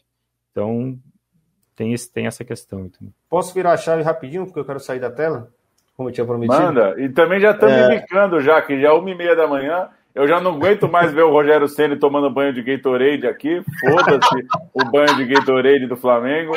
E a, a, gente botou um teto. Live de futebol tem que ter teto. Uma e meia da manhã. Se eu te dizer que nove e meia, o público tá embicando. aqui. Você bem tá sincero, tá não, tá não, embicando. É.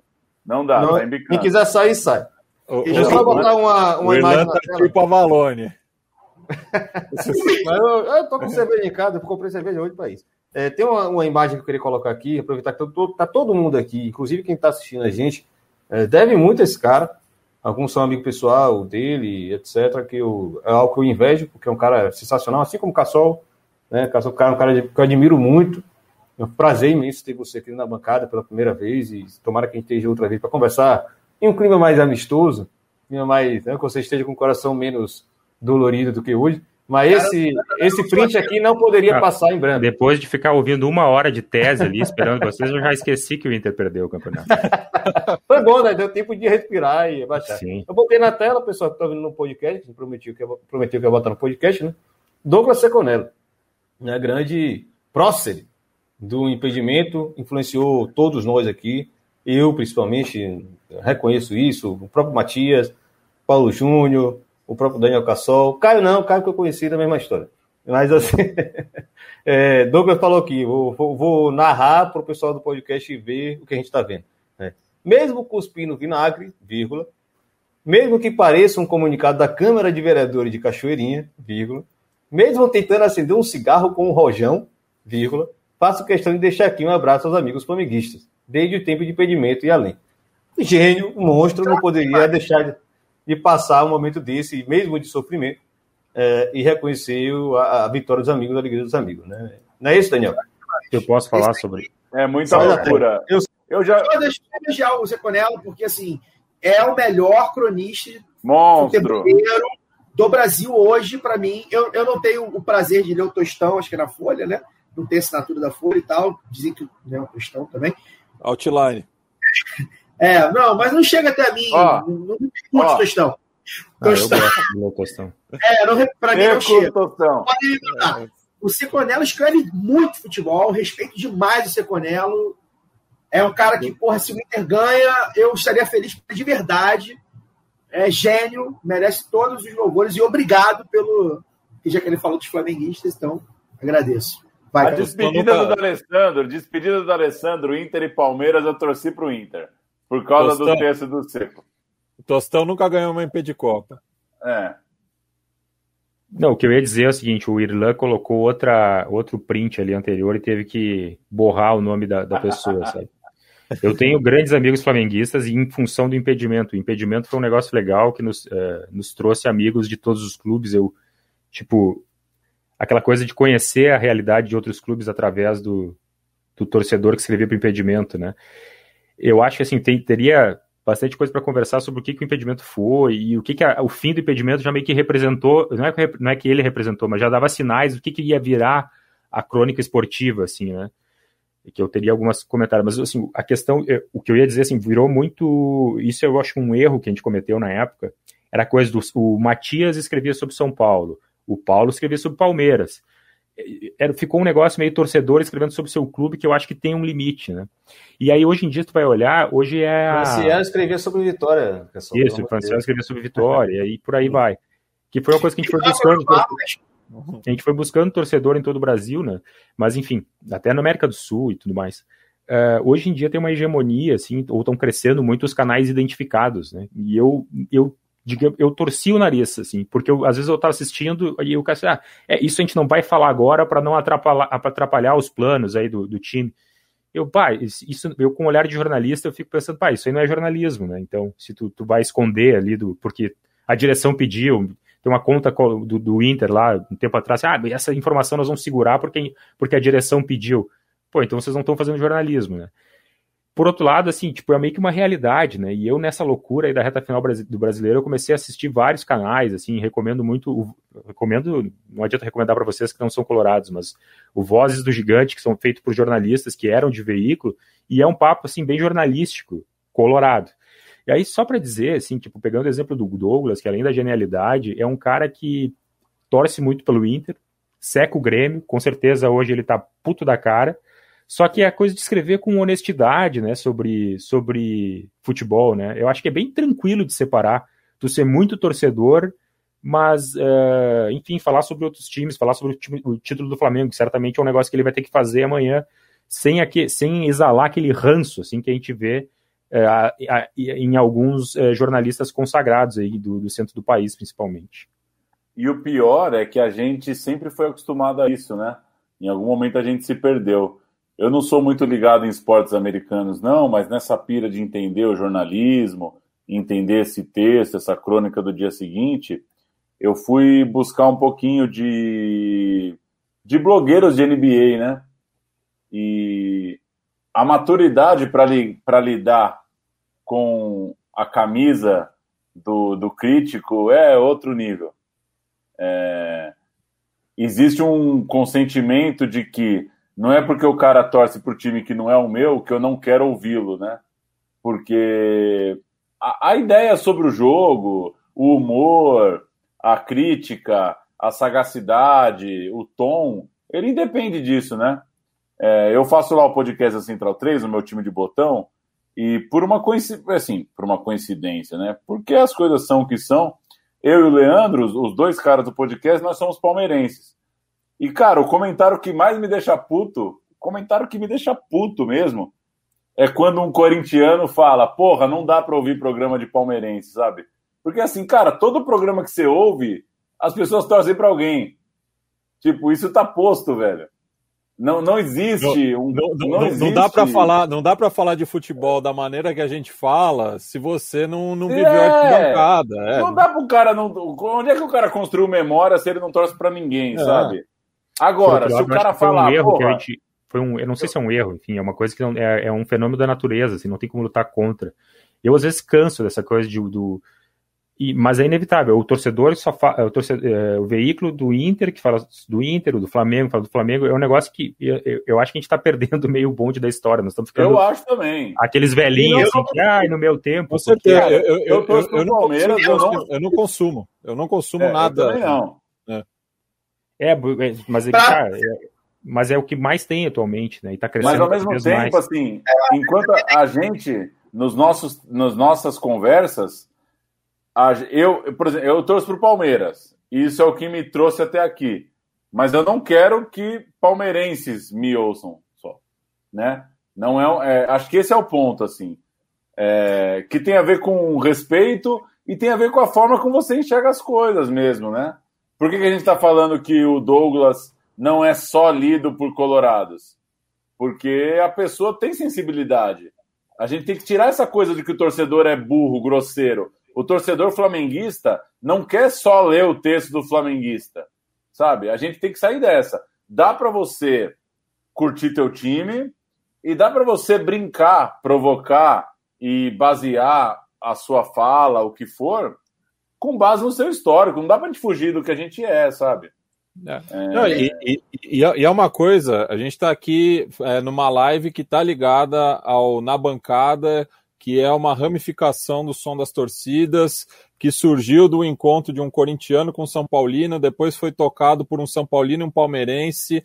E aqui é, é, e é uma coisa que eu sempre bato nessa tecla dessa coisa da, da consciência de, de torcedor e para não recair no clubismo, é, justamente, né? Para a gente entender é, pontos em comum que acontecem com, com diferentes arquibancadas é, que ameaçam é, esse, esse, estilo de vida que é tão caro para todos nós, que a gente tem tanta é, memória, que a gente tem tanto afeto ligado a isso, né, é, de vivência, de formação política. É, então, eu, eu, eu, acho importante o, o, Paulo fazer essa pontuação a partir da perspectiva dele pelo meu time de botão, mas que como são dois projetos é, similares, né, tanto o som das torcidas quanto o meu time de botão, que tem o, o Yamin envolvido nos dois, né? É, que é super palmeirense, mas é um cara que também é super respeitoso é, com, com, com as demais camisas, com, com, com as demais arquibancadas. Então, é, eu, compartilho tanto do, do, do, dessa visão do Paulo, mas também da preocupação do Cassol, de que é, o, o, a forma como está se consumindo futebol, e principalmente na pandemia, você tem enviesado muito a, a, a visão das novas gerações de torcedores, né? principalmente com esse alcance da, da, das redes sociais e dessa toxicidade que tem se tornado o debate so, sobre futebol. Né? Então, Mati, é, posso agradecer o seguinte: eu ah. tomo banho cantando o Carnaval dos Gaviões de 95. Eu quero que se foda. E adoro, e para mim o melhor samba é o de 94. Mulher, mulher, mulher, eu. Quem te viu e quem te vê, alô, alô. E hoje a gente gravou meu time de botão Corinthians 95. E eu quero que se foda. Eu não tenho. É, minha, minha carteirinha de palmeirense queima no inferno. Deixa eu, ah, deixa, assim, deixa eu falar o, o seguinte. Então. É, é, é, a gente tem que entender que a gente parte de uma relação torcedora mas a gente gosta muito de bola, sabe? Não dá, não dá para. É, por exemplo, hoje eu chamei o Cassol e o Caio. Eu brinco com os dois e os dois sabem que eu não tô de sacanagem. E assim, eu não, não, não quero. É, a gente não pode cair num discurso moralista, porque torcer é bom demais, né? É bom demais ganhar do teu amigo e tirar sarro dele. Não é moralismo, mas é é brincar de futebol, né? É brincar de tá futebol. Tá faltando, tá faltando isso. Brincar um pouquinho mais de futebol mesmo. Deixa eu aproveitar então essa questão que você falou aí do, do meu time de botão sobre o Corinthians. Fala que cara aqui. Ele estava por aqui ainda, eu não sabia, eu achei que ele tinha ido embora. Aproveitar que tem um público ótimo aqui ainda, acima da média na bancada. Agradecer todo mundo que está aí. E ele está aqui. O Leandro e a mim vai entrar na tela agora. Tá no estúdio da Central 3. É, nosso gigante. Não, não, não é quatro horas de demora. Não é possível. Não, não. Não, vai ter que hora isso aí. Um ar-condicionado? Ar-condicionado no, no 19. Gênio da raça, isso aí. Gênio da raça. Vou para a Bahia. Eu fiz um programa com o terreiro de Iaiá. É a força da magia que me arrepia e se espalha pelo ar.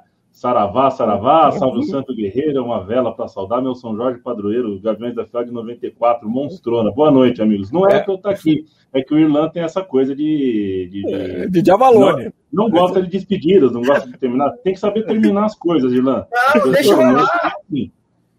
Rola o baba, né? Não, deixa rolar o baba. Olha só, rola. eu não posso ficar comemorando na rua. Não estaria hoje, provavelmente, na Tijuca, como o Irlanda falou. O Cassol tá de cabeça quente. É, eu, tô, eu, eu, eu, eu, aqui eu não tô olhando o Twitter, pelo menos, né? É, então, não tá, não Cara, tá live é muito melhor que Twitter. Live é bem tá melhor que Twitter. Estou sendo bem tratado aqui. Exato. É, então, assim, cara, deixa rolar. Galera, quando, quando tiverem 10 pessoas, a gente sai. Porque eu não vou conseguir dormir. Vocês também são tudo, tudo noturno aí, tudo notivo. Vamos rolar, deixa rolar. A galera tá gostando. Não, mas deixando claro assim, aqui, ó. É, Cassol, se você estiver cansado, o filho estiver acordado, ou você estiver acordado cedo, fique à vontade, não se sinta. Se tu quiser é, que eu vá embora, eu vou. Não, eu tenho uma pergunta para o Cassol. Mas você, eu tenho uma não, pergunta para o Cassol. Eu tenho uma pergunta para o Cassol. É porque tem, chamei... tem, tem, convidado que fica assim, né? Porra, não posso sair. Não, eu tá, chamei o Cassol para fazer uma pergunta. Eu quero aproveitar o Cassol aqui. Eu queria saber uma pergunta, um exercício hipotético. O que, que seria o Beira Rio com o Cudê líder do campeonato, o que, que é para você o Beira Rio cheio, com o time líder de brasileiro, que a gente sabe que não aconteceu tantas vezes nos últimos anos, mas o que, que seria isso para um, uma sequência. Enfim, eu, não quero criticar o Abel, mas eu digo uma coisa que, se, que fosse mais natural, que fosse mais alto astral, que, digamos, não, que o Colorado cara. comprasse a briga e fosse com ela até o fim. Porque, para mim, ainda é muito curiosa a ruptura ali. Não, mas eu acho que não é por aí, Paulo. O, o Cudê fazia um, um, Cudê fazia um bom trabalho, mas é, há, há a suspeita, assim, a, a, até, até onde ele conseguiria, né? Porque era o famoso futebol intenso, né? Então, não sei se em algum momento aquilo ali não desandaria, não tem como mais saber, né? Eu acho que a torcida do Inter tava super estaria super empolgada, mas assim, que os colorados talvez fiquem bravos comigo, mas o Beira-Rio, como qualquer estádio, mudou muito o perfil, né? Não é aquela coisa mais uh, enlouquecida, assim. E, e, e, então, assim, até teve, teve, gente que brincou, assim, que alguns jogos que o Inter sofreu para ganhar, o Inter certamente perderia se tivesse a, a torcida, porque a torcida com 10 minutos de jogo ia estar tá vaiando, né? Que é um pouco o perfil do torcedor colorado, assim, a corneta colorada. Mas uh, eu acho que, pelo contrário, cara, com a chegada do Abel, uh, tô falando meio alto aqui, mas com a chegada do Abel, eu acho que com certeza ia ser. As chamas do Beira Rio vão ser muito maiores com a torcida do que era com o Cudê. Primeiro que eu tenho, eu não, eu não sei, assim, eu tenho dúvida se o Cudê conseguiria sustentar aquele estilo de jogo até o final. Tá, só ver as lesões que, que, que, que o time teve, né? Mas imagina o Inter, a, o Abel Braga com um cara que treinou o Inter por cinco décadas, assim e consegue engatilhar nove ou dez vitórias, agora nem lembro. Imagina, o Beira Rio, acho que ia estar tá muito mais em chamas pela questão do Abel também. É uma relação assim. Por, eu, não, eu, não, gosto muito desse papo de mística e coisa e tal, porque é um negócio que eu não sei explicar como é que funciona essa mística, assim. Mas é uma relação de proximidade com, com o Abel, que é, tipo, é, um, é um cara que ele parece, é, parece meu pai, assim, é um, é um cara, é um amigo teu, assim, é um cara que tu, tu conhece, a gente conhece o Abel, todo mundo conhece. O Colorado sabe como é que é o Abel. É uma pessoa muito próxima da gente. Então, eu acho que o, Beira Rio ia estar tá, tá enlouquecido muito mais com ele do que com o Cudê, assim, sei lá. Não, ganhando, né? Vai enlouquecer igual, mas. Enfim. Cassol, professor, é, posso fazer uma pergunta? Claro, só, só para te atravessar. Mas o astro da noite é. Para mim é o craque do campeonato. Edenilson. Falar é do Alessandro. Cassol tem que falar do Alessandro. O pessoal está aqui implorando para falar do Alessandro. É, o D'Alessandro, nós estávamos falando sobre imprensa, cara, e um negócio que me incomoda agora, eu vou falar como, como torcedor aqui do sul do Brasil, é tipo, ah, vamos fazer a rodada, vamos, vamos comentar a rodada do Brasileirão, que daí 10 minutos sobre Corinthians, 10 minutos sobre Flamengo, agora vamos falar, pro, vamos falar sobre o Inter. Pô, o D'Alessandro é esquentado, né? Você lembra aquele jogo do Corinthians que ele falou? Daí mais 10 minutos de Corinthians e não de Inter, né? Mas é a mesma coisa que os torcedores do interior do Rio Grande do Sul reclamam da imprensa de Porto Alegre. Enfim, é uma é uma coisa. Professor Cassol, quero fazer uma pergunta é, que vai um pouco, inclusive, é, desdiz um pouco o que vocês estavam conversando enquanto eu era um ouvinte, não um participante, enquanto o de forma arbitrária, uh, uh, antes do Irlan, de forma arbitrária, me colocar nessa resenha. É, então, fazer uma pergunta cuja resposta é mais do torcedor do que, enfim, é, do que de algum analista que tenta ter uma frieza. Eu tenho a impressão que, pela história que o Inter desenhou nesse, nessa temporada, nesse campeonato, eliminado de duas competições com vitórias, né? Ganhou do América Mineiro no fim, ganhou do Boca Juniors e perdeu. Então, é uma relação de você tá feliz, e, mas não levou, né? Tem alguma, alguma ponta de orgulho ali, mas não levou. Toda essa história do Cudê, como bateram no Inter, mudança de diretoria, toda a história do D'Alessandro se despedir de um cara desse tamanho, o Abel Braga, que eu não, não tenho palavra para explicar o que é, o, o, que significa, o magnetismo que esse cara tem. Eu tenho a impressão que, o, que essa derrota, dolorida demais, talvez a mais dolorida de toda uma geração jovem de Colorados, é, hoje está doendo muito, mas eu tenho a impressão que essa derrota, esse não título, tem tudo para envelhecer bem. Você consegue ter essa perspectiva? Eu acho que daqui 15 anos a gente vai falar dessa campanha com, com um carinho que, no fim das contas, pouco. Eh, claro, tem diferença, mas vai ser menor do que o normal a diferença entre ter ganhado ou não ter ganhado a taça em si. É, o, o, duas, primeiro alguém falou ali que quando o Yamin fala, eu escuto, né? E é isso, cara, o Yamin tem um cara, tem uma sensibilidade para lidar com o futebol que eu não tenho, assim, eu sou um cara mais prático, assim, de, analisar, mais uh, materialista, digamos. E alguém, e falando ainda sobre futebol, uh, crônica esportiva, acho que um Igor falou sobre os textos do Françoel, do Franciel, né? Tipo, tem um dos textos mais lindos que eu, do impedimento é um, é um que o Franciel descreve como ele se tornou torcedor do Vitória, né? Então, só para não perder ali o comentário. E eu, assim, é, eu a gente estava falando ali sobre imprensa esportiva e sobre falar de outros clubes. Eu, depois, depois do impedimento, depois de trabalhar um tempo com jornalismo esportivo, Hard News, eu meio que, primeiro eu desintoxiquei de futebol, e depois, quando eu comecei a voltar a ver futebol, eu, eu, meio que virei torcedor do Inter, assim, a minha relação com o futebol, eu vejo jogo do Inter, desligo a televisão. E, e, e tava assim, né? Então, eu tenho essa, eu, eu não tô muito, eu, por isso que eu, me incomodei muito, me, me, que, talvez até tenha exagerado, assim, na teoria da conspiração contra o Inter. Então, agora eu entro na, no que tu perguntou. Eu acho, assim, é um, cada, é, tem, eu tô vendo ali, tem muita gente no Twitter agora dizendo que o Inter tem que se refazer de de forma completa, assim, que eu não sei se é o melhor caminho, né? É essa coisa de a cada final de ano, a cada derrota, tu refazer todo um trabalho, é, nunca, tu nunca consegue ter uma, uma sequência que talvez te leve no, no ano seguinte ou no próximo ano a algum título. A minha sensação pessoal, assim, enquanto torcedorzinho de, de, de, de, time, assim, que foi o que eu virei nos últimos tempos, é que eu, eu, sinceramente eu entrei relaxado. Primeira vez que eu nos últimos tempos que eu fiquei meio relaxado para assistir esse Inter e Corinthians, assim, porque eu é, pessoalmente eu tava, eu não, eu não posso dizer que a gente estava sendo roubado, porque não, não é isso, mas assim, eu, estava muito irritado com os erros de arbitragem contra o Inter. E então assim meio que tipo, tá, o Flamengo passou na nossa frente, agora bom, vamos cair atirando, né? Vamos lá, vamos, vamos morrer esperneando. Então isso dá um, deu um sentimento de leveza para esse jogo de, de da, da, noite passada no Beira-Rio, de que, bom, tá, vamos tentar ganhar do Corinthians, mas provavelmente o Flamengo ganha de São Paulo lá. E acontece o pior cenário, né? Que é o, o, o São Paulo fazer o crime e a gente não conseguir a vitória. Tem o primeiro tempo ali que, que tem um, lance do pênalti, que, que o VAR, no VAR o, o juiz volta, e aquilo, assim, tipo, tu sente que volta aquele sentimento ali do torcedor, tipo, ah, estamos sendo roubados e coisa e tal. Mas aí, com o decorrer do jogo, com as... tivemos mais dois gols, né? E, uh, duas, uh, que foram, acho um foi corretamente anulado, que foi do, do Edenilson, e o do. Teve um lance ali do, do, do Cássio, ali, do Abel Fernandes cabeceia nas mãos do Cássio, não sei se, ali não sei se foi falta, não foi, o goleiro é meio intocável na área, enfim.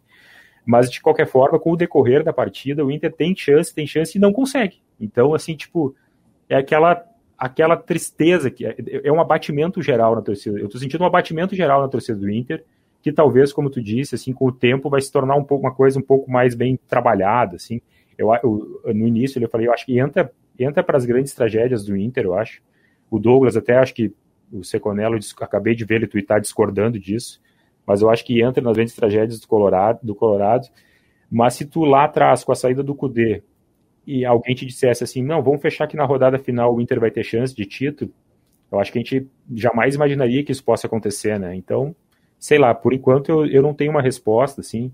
Acho que, assim, tem uma tristeza, tem uma certa revolta com a questão de arbitragem, assim, que o Inter, às vezes, que ainda tem essa mágoa, mas acho que é mais uma tristeza que vai, com o tempo, enfim, vai, vai, vai, ficar meio bonita, assim. Bonita não, naquele sentido de a gente vai olhar, putz, o Abel, né? O Abel podia ter ganhado aquilo, foi, foi legal e tudo mais. É mais ou menos nessa linha, eu acho.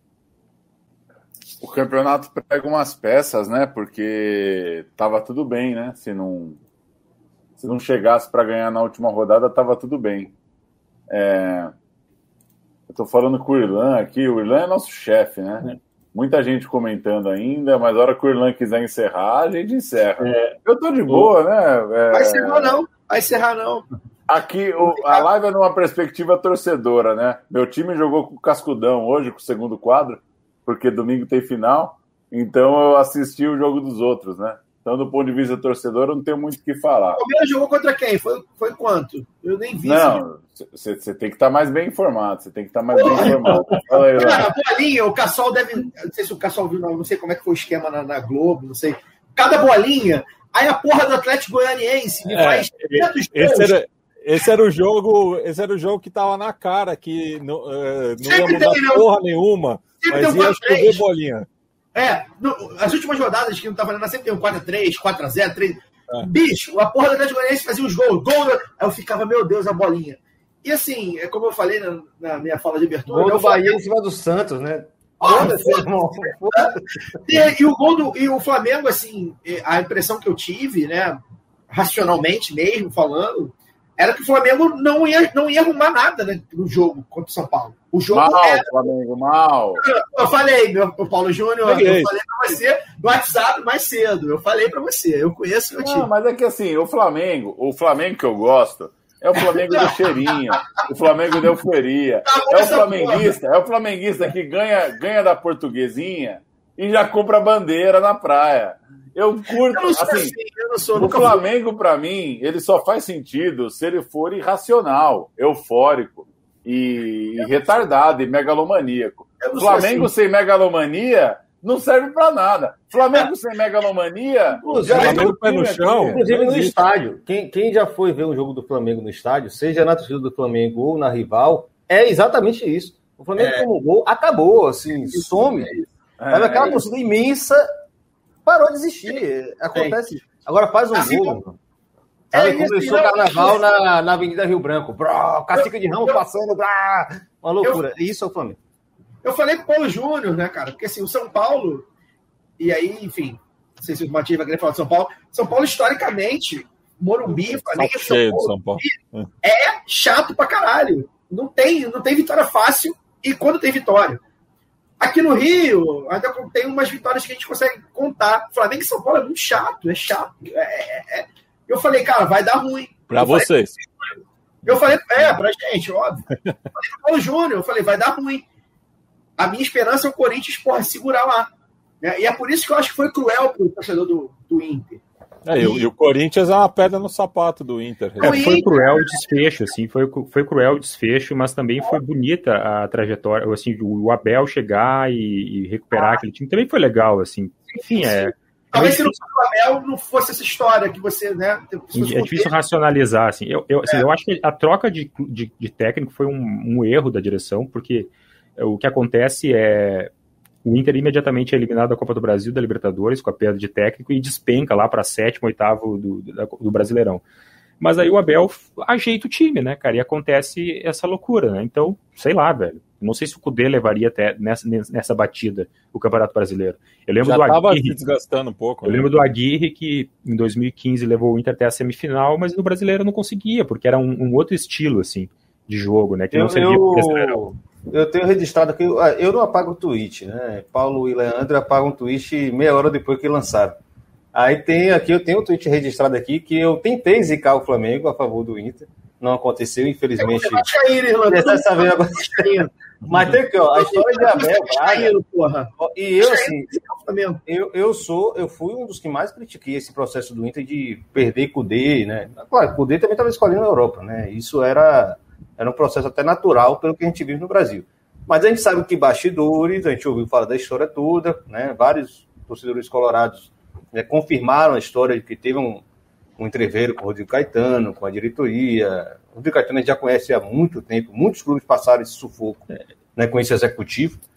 E aí, Tem muita gente pagando o passivo Rodrigo Caetano, para falar um termo do mercado. O passivo é. Rodrigo Caetano é meio caro. É, o custo, o custo Rodrigo custo, o custo. Até hoje, né? E aí, e assim, aí eu escrevi, na época eu critiquei muito o Abel, eu falei que o Inter não estava contratando um treinador, estava contratando um ídolo para apaziguar o que estava acontecendo. E os resultados estavam vindo, foram Mas de fato também, também era, também tinha Também era isso, né? E aí tem aqui, eu tenho um, um, um quote que eu vou guardar para a vida. A história de Abel seria a época nesse ano adverso, mas está bem na cara que o título vai para o treinador que não fez nada demais, apenas viu seu elenco largamente superior, fazer o básico e somar ponto atrás de ponto.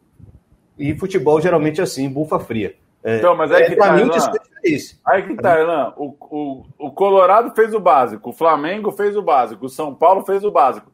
Tá, eu não acho tá que o Inter fez nada. o básico. Eu não acho que o Inter fez o básico. O Inter teve uma história épica para contar. Infelizmente, é. futebol é assim. Não tem, o Flamengo não tem história nesse brasileiro, gente. Tem, é, o Flamengo embalou depois, né? Filmaço, não tem história. Não, tem Flamengo, a história do Flamengo que é bicampeão. É bicampeão ainda né? tem, que tá, Caio, Caio, a história ela é forjada. Não, Daqui sim. 15 sim, anos sim, é o título sim. do Hugo. E foi é o que eu título falei. do Rogério. é. Mas isso só, é, só, Paulo, rapidinho. Só porque o que eu falei é o seguinte, e eu tinha falado isso mais cedo. Falei isso, tuitei isso com 25 minutos de jogo. Eu falei, vou deixar gravado. O Flamengo foi campeão pela incompetência, e aí o Cassol tem direito de achar que foi pelo, pelo, pelo erro de arbitragem, o São Paulino tem direito de achar que foi sei lá o quê, o cara do Galo tem direito de achar que foi sei lá o quê, mas assim, a gente que é flamenguista, a gente olha para trás e fala: esses caras foram incompetentes. Né? O Flamengo foi campeão na inércia. O Flamengo não tem história, não tem história para contar. Né? O Flamengo não fez um jogo. Qual foi o grande jogo do Flamengo no campeonato? Flamengo e Corinthians, 5x1 com o Domi? Flamengo e Inter. Flamengo e Inter. Falou, falou, rapidinho. Não fez um grande jogo. Não, Inter 2, Flamengo 2 foi um grande jogo. Ah, sim, mas aí foi igual, foi igual. Só, só, a gente ainda tem, tem uma, uma audiência boa, não é à toa que a gente não quer fechar, porque a galera está aqui ainda, está curtindo, a noite foi maravilhosa para futebol. E a gente vai ter, assim, já coloquei Leandro de surpresa, vamos ter mais uma surpresa. Eu vou sair da tela de novo, sei que ninguém quer ver minha cara feia aqui. Vamos botar um cara que, assim, todo mundo estava sonhando em ter numa live no dia como hoje, como o de hoje, e você não estava esperando, mas aí vem Douglas Seconello, vai Pô, participar com a gente. Que grande. É, é o arquivo confidencial. Dale seco, maestro! Eu vou jogar pro Douglas, eu vou jogar pro Douglas para ele já falar e emendar a bala. Ele não está nu, hein, como imaginei. Dá seu vou... oi, dá seu oi, fala o que você quiser dessa merda desse brasileirão. Manda bala. Eu, vocês estão me ouvindo? Eu não sei nem por onde começar. Primeiro que eu estava nu em casa. E daí eu botei uma camisa para participar, mas enfim, isso é o que me Uh, não, estamos aqui, eu estou falando em silêncio, porque, enfim, eu, tipo, há uma família dormindo e eu estou aqui pensando no que eu poderia escrever sobre esse.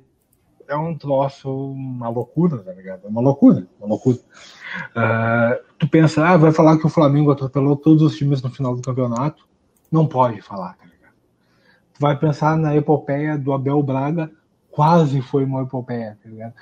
Que caralho vão escrever sobre esse jogo, tá ligado? Tipo, então é um troço um pouco, um pouco que me aflige, assim, sabe? Uh, estava aqui muito, muito em chamas e jamais tinha percebido isso no centro de Porto Alegre, cara. Eu já sequei muitos jogos do Grêmio, sabe?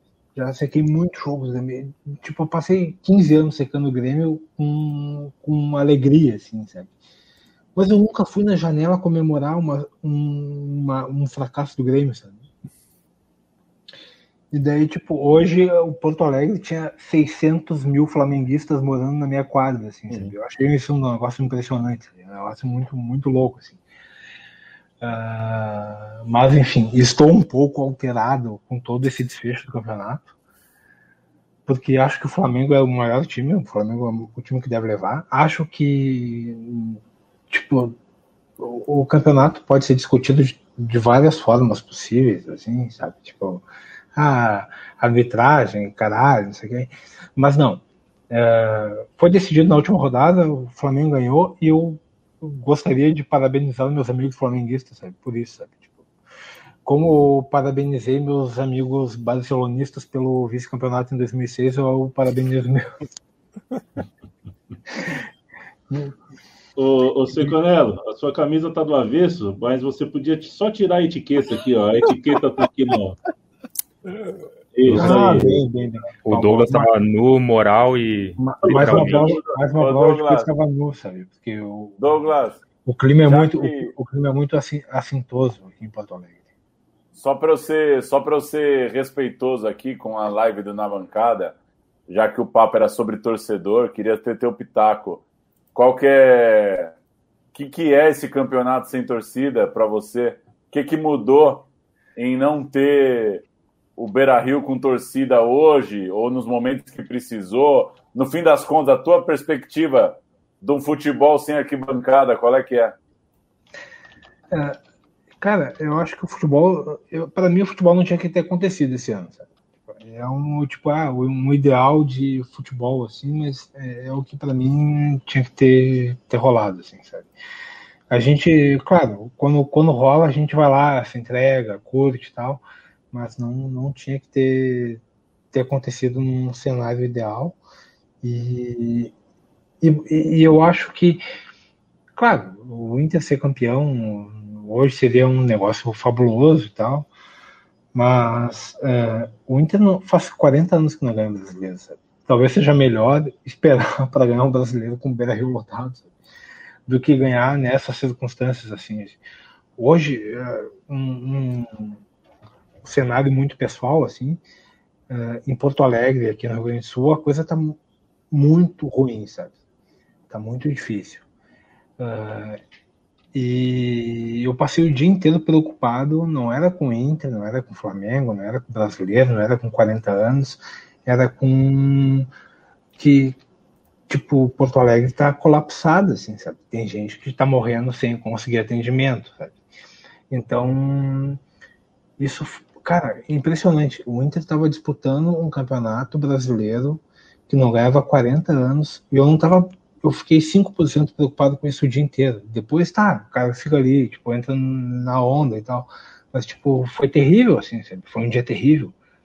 A minha, a minha esposa trabalha com isso, sabe? Trabalha na Secretaria da Saúde, enfim, tipo, é um, um inferno, sabe? Tipo, uh, mas tem sido duro, assim, sabe? Eu, eu, eu, eu espero, talvez, talvez tenha alguma justiça nisso. O Flamengo foi campeão ano passado, o Inter pode ser campeão nos próximos anos com um Beira-Rio cheio. Seria mais bonito, sabe?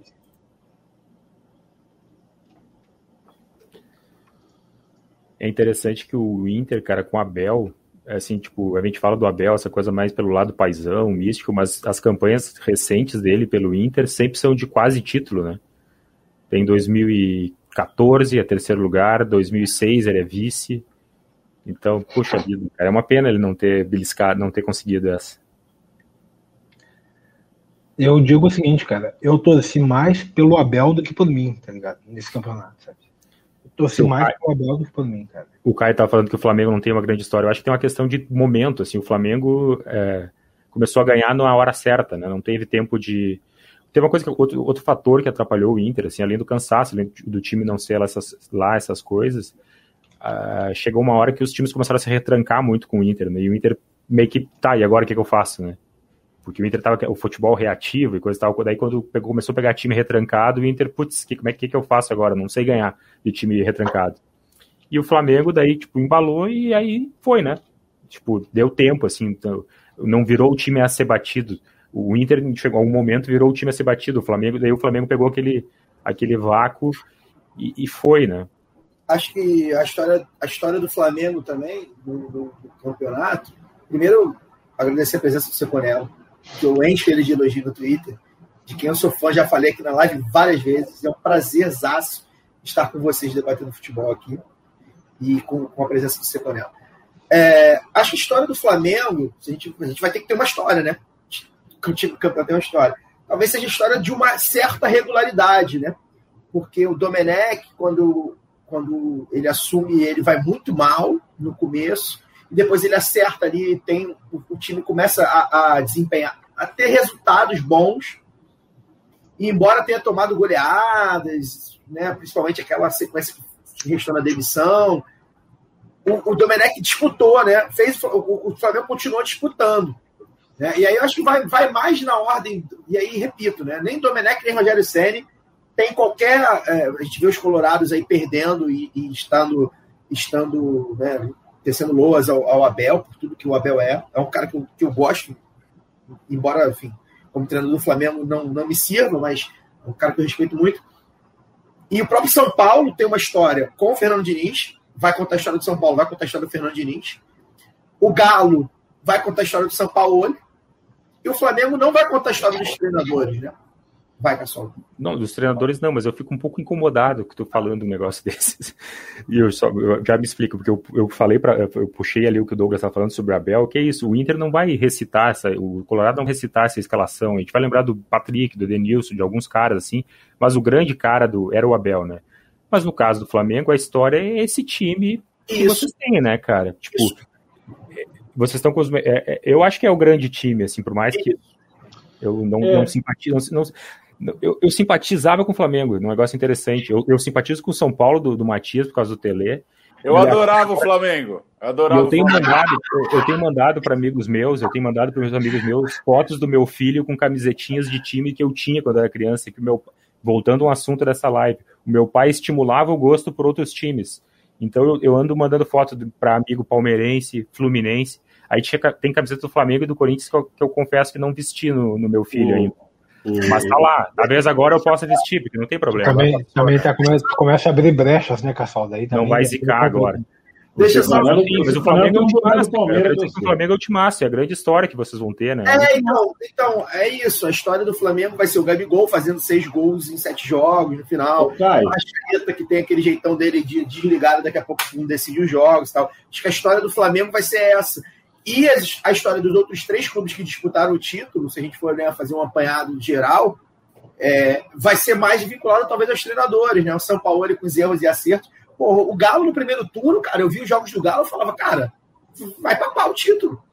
Porque o time do Galo jogava de uma forma que você falava assim, cara, esse time quer muito. Embora tenha jogadores que, porra, são, né, não são sumidades. O elenco do Galo, talvez dos três, tenha jogadores, sei lá, menos, menos importantes, menos decisivos. Mas, pô, tu viu o time do São Paulo, eu sou um cara que, que porra, enfim, acho que o São Paulo tem umas ideias muito fodas e tal, mas não consegue dar seguimento.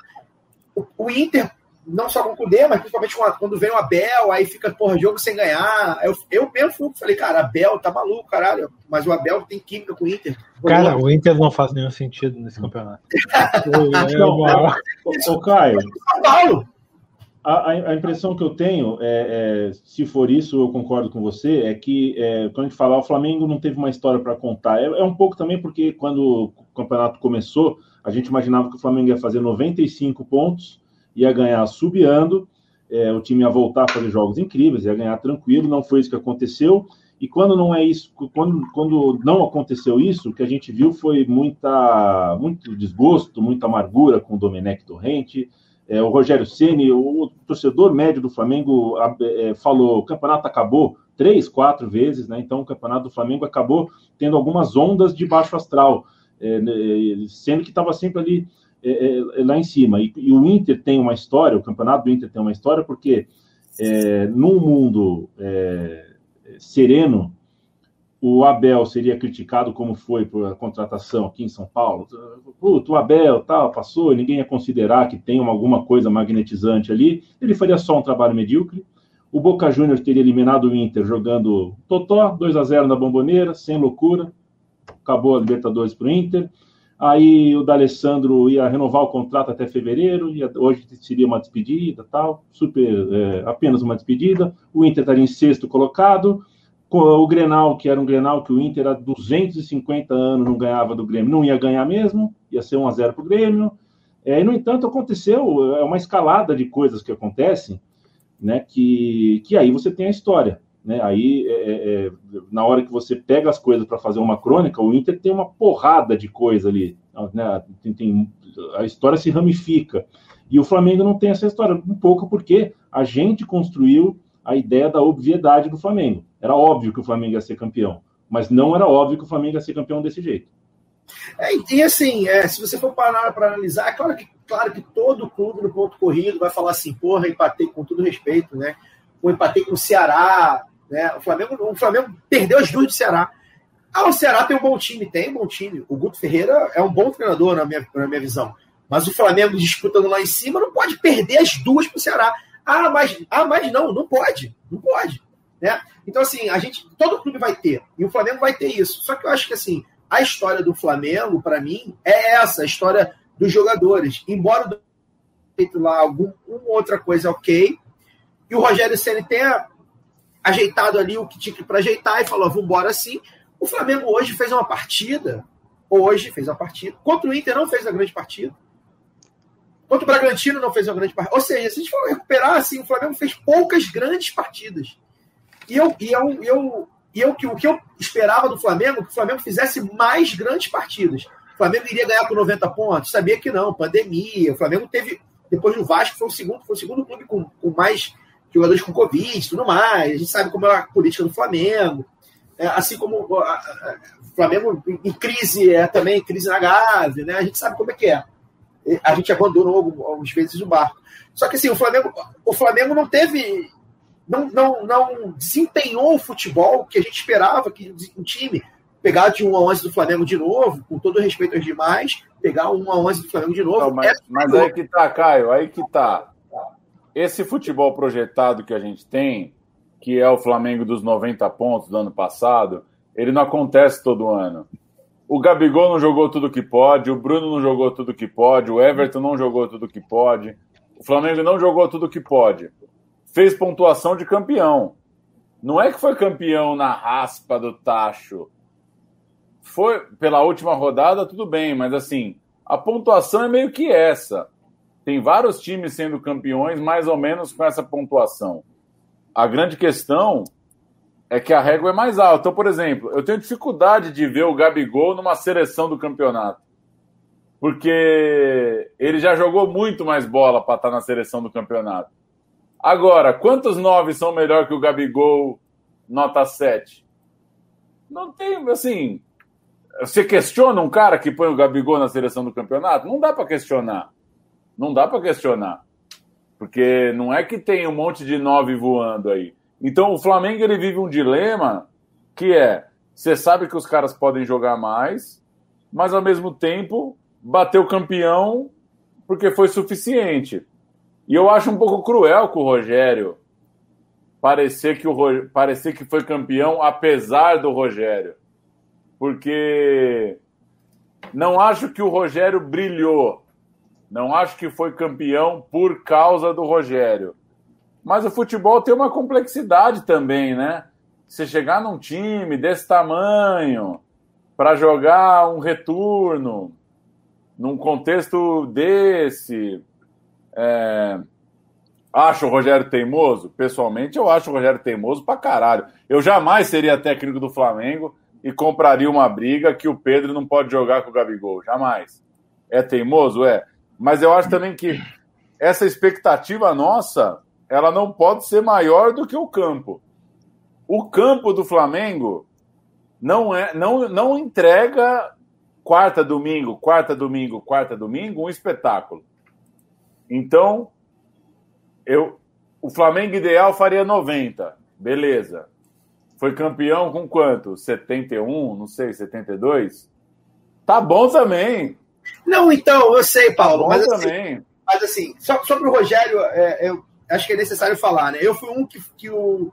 Eu acho que o Rogério pode ser um bom treinador. O Rogério Senna pecou algumas vezes no Flamengo, e eu não sei como é que ele vai, provavelmente vai continuar. Não tem como demitir um treinador campeão brasileiro. Ah, ele tem, tem. Não, demi... agora? Não, agora, agora não, mas. Vai cair, vai cair. É, é, é questão de quando. É, não questão que... de quando, provavelmente. O, mas, assim, Caio, tu não acha que teve um golpe contra o Rogério nas últimas rodadas, assim, ou algo semelhante tal? O quê? O, o, o time uh, se apossou da, da estrutura do, do, do campo. Então, então, o Rogério tem méritos nesse Flamengo, cara. O Rogério tem méritos nesse Flamengo. É, e a gente precisa entender isso. Né? e eu, eu, fui, eu fui um cara que lá atrás falei assim, cara, o Rogério vai fazer o trabalho melhor que o Domenech. Que não, não precisa de muito. E aí o Domenech, e aí tem todo o contexto de Domenech, que é gringo, o cara que, porra, foi auxiliar a vida inteira, chegou num lugar que nem sabia, porra, nada do lugar, veio do New York City e tal. Então o Rogério precisava de pouco. O Rogério precisava aqui, ó, fechar a casinha, né? Não necessariamente ficar na defesa, mas enfim, fechar a casinha ali, resolver a zaga, botar a Gabigol. E o Rogério fez isso. O Rogério, quando precisou fazer mais, ele não fez poucas vezes fez, talvez. Eu tive um problema muito sério com o Rogério em algumas, algumas substituições que ele faz. Você tá errado. Você tá errado. Bom, pessoal, eu vou me despedir, tá? Um abraço. Ô, Fiquem o mais, ficaram mais bem representados aí com, com o Douglas. Um abraço aí. Tô, obrigado pelo convite. Estamos encerrando, pessoal. Quando Boa noite, professor. Não, agora eu, eu, eu vou ficar você vai indicar, ali. é hora de tomar um copo d'água, escovar os dentes e começar a embicar também. Eu vou, ficar, eu vou ficar assistindo mais uma hora. Cara, o pior que eu tô vendo aí vocês, e eu, eu, eu resolvi que eu não vou tomar mais cerveja, não vou beber mais. Então faz. Não bebi cerveja, não bebi nada em 2001. Acompanhei tudo isso sóbrio, cara. Tu Esse tá, é o pior. Esse que é o tu tá pior. tá vendo a gente e, e, decidindo que não vai beber mais, não. Não, não, não bebi esse ano. Não bebi esse ano. Então tá, valeu aí, um abraço para todo mundo. Obrigado. Falou, Nego. E aí, não, só para continuar. E agora, Ilan? Vai, vai, vai entrar o Alessandro agora na live, Ilan? Vou fechar do Rogério aqui. E, e, o Rogério teve, teve, teve coisas boas, ele fez coisas boas, né? E aí Rogério não, para você é Rogério Ceni. Rogério é aqui em São Paulo. Para você é Rogério Ceni. É nome composto, é nome composto. Não, eu prefiro falar Rogério, porque Ceni me lembra, porra, o cara do São Paulo. Tá? Daqui a o, pouco o Rogério... tem Renato Gaúcho também. É, exato. O Rogério, eu tive um problema com o Rogério que, assim, algumas vezes ele se mostrou covarde eu lembro, sei lá, Flamengo Atlético, sei lá e tal. Essa coisa de não, ah, não pode Gabigol Pedro e tal. Mas ele tem méritos nesse time também. Eu acho que ele é, ele é um cara que, se ele tiver tempo ali, eu acho que ele pode dar liga. Né? Tem, um, tem um amigo meu aqui, o Copito, falando que eu. Eu fui um cara que eu fui e falei, cara, o Rogério vai, pode, pode, ele pode fazer o básico no Flamengo ser campeão, porque esse time do Flamengo passa a impressão para nós torcedores, Paulo, e foi o que a gente já conversou no Twitter algumas vezes, que precisa só do básico o Arrascaeta 7. O Gabigol Mas precisa só do básico. 60 pontos é campeão. Então, mostrou isso. E, é só que não estava nem isso acontecendo, Paulo. O Flamengo ficou várias vezes longe do título, de disputar o título. O Flamengo ficou sete pontos no São Paulo, cara. O Flamengo ah, ficou Flamengo... Caio. Pô, mas é, é, aí é incompetência de São Paulo. É incompetência de São Paulo. Sete Sim. pontos. É. Esse Pô. time do Flamengo não precisa nem de técnico, cara. É, é, eu penso assim. Eu penso assim, bota o Felipe Luiz lá para treinar os caras, assim. Então, porque assim, o, eu, o, a incompetência de todos. Porque o Jorge Jesus fez tipo, um trabalho fenomenal e tal, mas tipo, o, o, o, o que o Flamengo tem é muito mais do que o mesmo Palmeiras, tal, o Atlético, enfim. É, são times que têm, têm recursos e tal, mas o Flamengo tem um, um time que é um absurdo, tá ligado? É, eu acho isso, eu acho muito impressionante, assim, sabe? Flamengo tem um time para ganhar de todo mundo de uma forma, às vezes, até meio enjambrada, assim, sabe?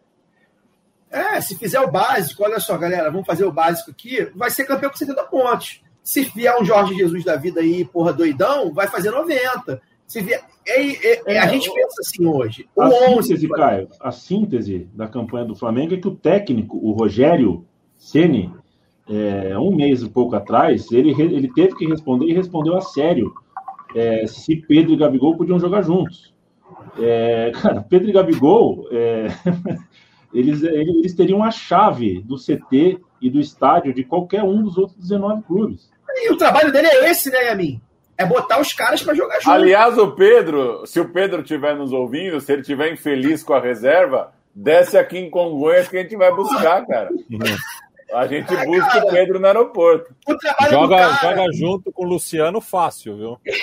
O trabalho do cara é entender que, pô, peraí, esse time aqui, o Pedro e o Gabigol, ah, precisa jogar todo jogo junto? Não, óbvio que não, pelo amor de Deus. A gente sabe que, porra, vai pegar um time que, pô, sei lá, tem um contra-ataque, não vai voltar para marcar e tal. Mas, pô, vai, vai, ele tem que treinar isso. E aí ele vai, na, fala, não consigo fazer, não pode, cara. E assim, então tem isso. Então por isso que eu acho que a história do Flamengo é a história do Gabigol, é, do Diego Ribas, que entrou muito bem. Né? Gabi, por favor, Gabi. É, do Gabi, Gabriel. Do Arrascaeta, que é um cara que, porra, tu vê, o, tu vê o jogo do Arrascaeta, não sei se vocês acompanham. O Arrascaeta tem hora que fala, caralho, dá irrita. E aí, do lado do Arrascaeta, vai enfiar uma bola e faz um gol, a bola chega nele crack, faz um gol. Arrasca é craque. Craque, porque decide é craque. Craque, craque. E não cansa, né? É o cara que joga sem cansar, né? Ele não sua uma gota, né? Ele tá ali paradinho, tá, daqui a pouco ele ele resolve. Mas hoje Mas eu tava reparando, só para meu... parar de falar o Flamengo um pouquinho, é, é, hoje eu estava reparando Patrick, né? Boa parte do time do Inter que chegou nessa reta final. Voltando a isso, o, o Inter tem um time muito inferior ao que o, do Flamengo, o, que o Flamengo tem. Né? São coisas totalmente distintas. O Inter tem um time que tem algumas peças que fizeram demais. Patrick é um jogador impressionante. Se assim, você não dá nada para esse jogador, mas dentro de campo é o cara que está em todo canto e, e, faz, faz outra parada. Faz outra parada. É, e é aquele cara que parece que tem um barbante no calcanhar ou no, no tornozelo e na bola, né? Que a bola fica coladinha nele e não tem quem tire. Né? Edenilson eu acho um jogador que é um, é um nível técnico muito inferior dele, mas que jogou muito bem também e, e, explica muito desse Inter que a gente viu esse ano. Né? É, mas, assim, vai o Flamengo fazer uma substituição. Sai Gabigol e entra Pedro. Porra, por favor. Né? Vai o Inter fazer uma substituição, sai é, é, Yuri Alberto, Yuri Alberto é o, o, o, o, nome composto que, que se junta, a gente chama de Yuri Alberto, entra Rafael Galhardo. Né? Ou entra Abel Hernandes. É, convenhamos, né? Tiago Galhardo. Mas mesmo assim, Thiago Galhardo. Mas mesmo assim, dois pontos, cara. Foram dois pontos, cara. Era o gol do Edenilson. Era o Edenilson. Mas é isso. É o grande lance desse, desse campeonato. Falar com, com o Seconel, pergunta para ele. É, provavelmente não tem. Eu não, eu não jogo muito a Série A. Convenhamos, nos últimos anos joguei bem pouco a Série A. É, então eu tenho acompanhando. Você tem esse déficit. Tem esse problema, né? Déficit de, de conhecimento de Série A. Assim, era uma final talvez o melhor reta final de, de, de, brasileiro. Coincidentemente, a outra que eu lembro muito bem foi 2009, entre Inter e Flamengo também. É, mas, assim, os últimos cinco minutos que poderiam decidir, o Inter foi lá e não decidiu. Né? O, em 2009, o Inter não decidiu porque o Flamengo ganhou lá no Maracanã, em cima do Grêmio, tá tudo bem. É, tá bem, tá bem, tá bem. Aquele mas, assim, tá bem. É, mas aquele campeonato que, assim, ninguém queria ganhar. E aí, assim, sabe, você chegou depois na conversa, né? Você, você não, não, não pegou a live, a discussão da live inteira. É, a gente tava falando muito isso, é um campeonato que ninguém queria ganhar, né? No, no, no seguinte sentido, muito jogo em cima de jogo, muita lesão, é, enfim, surto de, de Covid em, em elenco, que esvaziava elenco. E chega um campeonato que ganha um campeão com 71 pontos perdendo o jogo. Talvez seja o único que a gente tem e explica muito pela pandemia. Só pandemia, é, os times estavam supercarregados, faltou torcida também para dar aquela inflada. O Inter só disputou o cara de Abel, e é isso. Eu balanço. Eu sei que amanhã você vai fazer uma baita de uma crônica, como sempre você faz, mas dá aquele, aquele spoiler aqui para gente. É, o Flamengo é o melhor time do campeonato. É, de longe. De, muito, de, muito de longe, assim. Só que o Flamengo deu uma brecha, assim, sabe? E o Inter é, teve uma campanha muito tipo, claudicante, assim. Teve o Kudê, enfim, que estava bem, mas também fez umas partidas muito ruins, sabe? Tipo, não dá para ficar, sabe? E chegou o Abel, e o Abel tem uma empatia muito grande com o Inter, assim. Uh, teve uma arrancada do, do Inter com o Abel que foi fenomenal. Uh, mas o Inter perdeu fôlego, sabe? E justamente nessa reta final, quando o Flamengo estava muito aceso para ganhar o título, para enfim, para dar um sprint final que, que pudesse levar o campeonato. Porque o Flamengo é o melhor time, cara. Tipo, ah, tu vê aquele jogo contra o Bragantino, tá? O Bragantino uh, conseguiu um empate, mas tipo, o Flamengo era para ter ganhado aquele jogo, sabe? Então eu acho que foi merecido o campeonato do Flamengo. Eu acho que o Inter teve bons momentos e outros times estavam. O São Paulo ficou totalmente atrapalhado. O São Paulo ficou como, meio como o Inter, assim, sabe? Tipo, como. Como. Com o Fernando Diniz, enfim, depois transição e tal. E o Palmeiras estava com outras preocupações, mas eu acho que. E o Galo tinha São Paulo, né? Cara, o Galo, o Galo, faltando seis rodadas pro final, o Galo era o time que a gente olhava e pensava, vai atropelar todo mundo e vai ganhar o campeonato, sabe? Tipo, era uma loucura, sabe?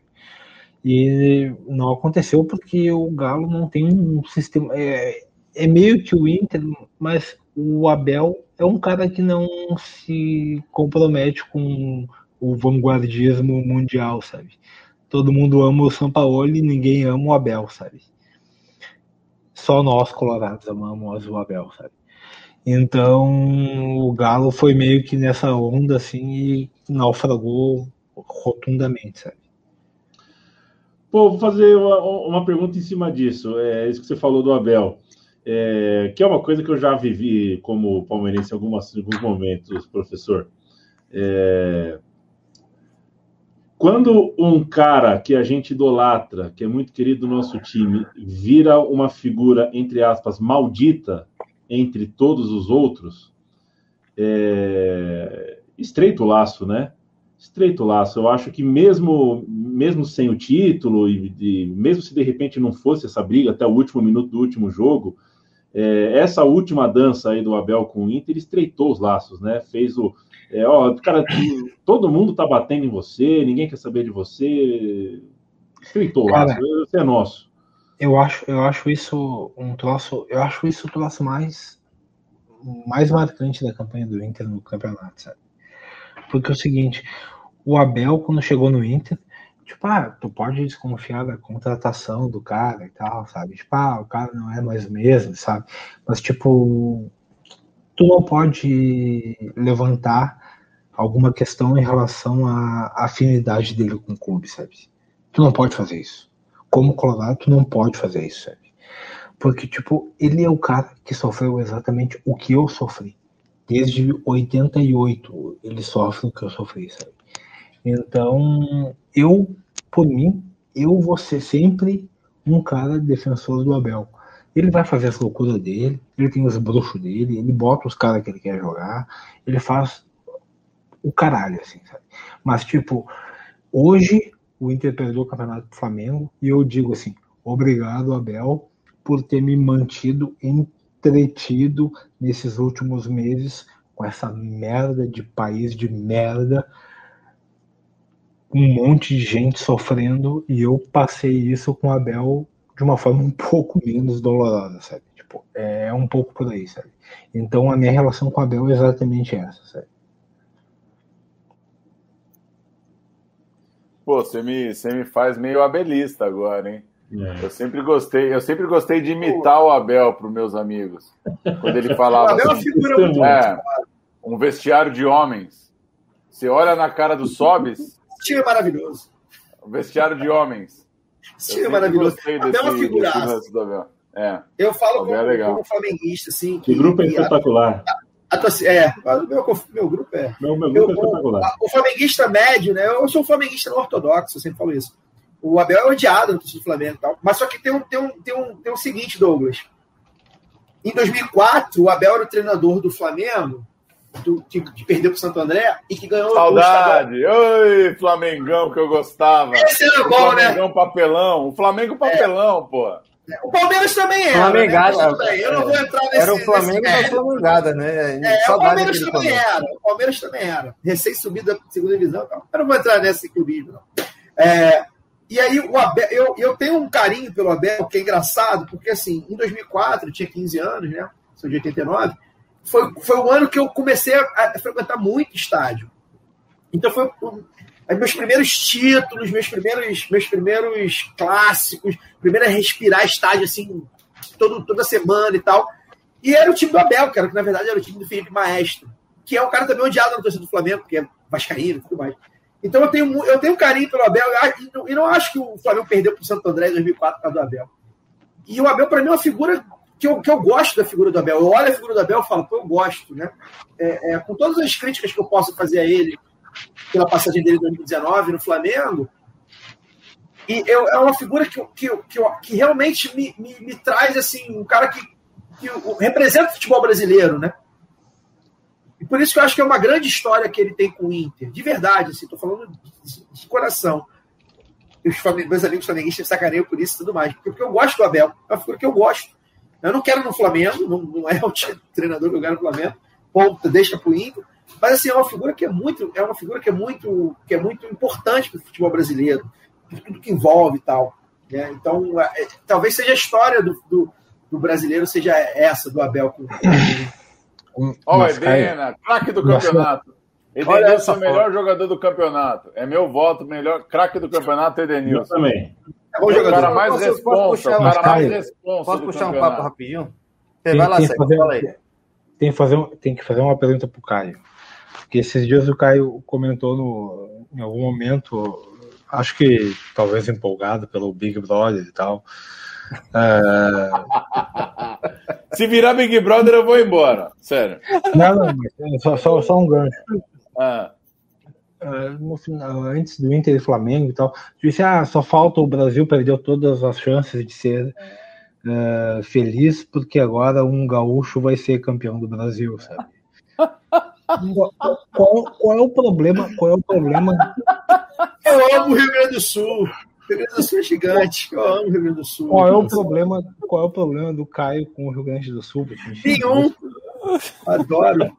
Rapaz, eu adoro. Olha só, deixa eu te falar. Eu vou. Tu acha, tu acha, que, tu acha que a gente é nazista aqui mesmo? É, claro que não. O Rio de Janeiro é, porra. O Rio de Janeiro é. Ó, eu vou te confessar, Seconela. Olha que loucura. O Rio é muito pior.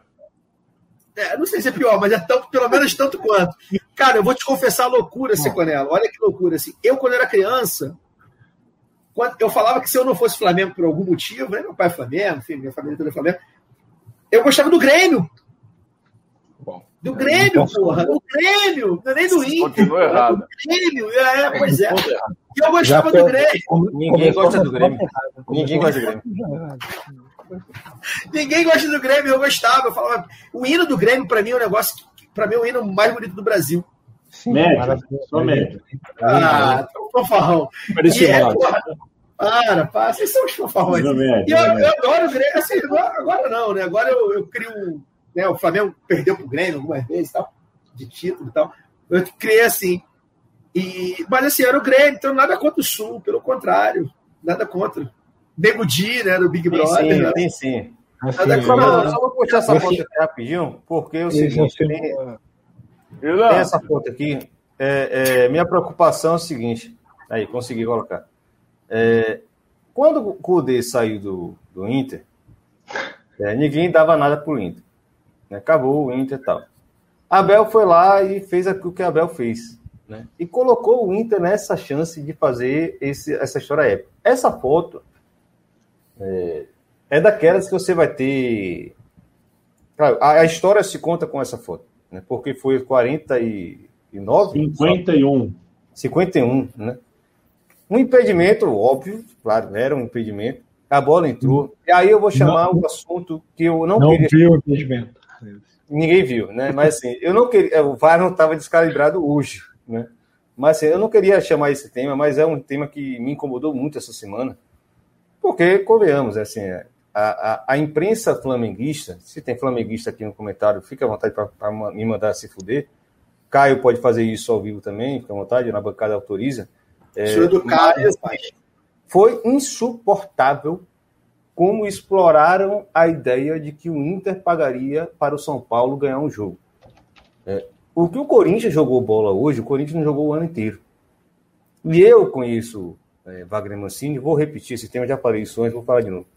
Eu conheço Wagner Mancini e já vi o Vitória jogar assim, numa rodada final, sem querer nada, e os jogadores com ódio. Olha atrás de, de Adnilson lá, como tá Gil, porque tomou um gol aos 51.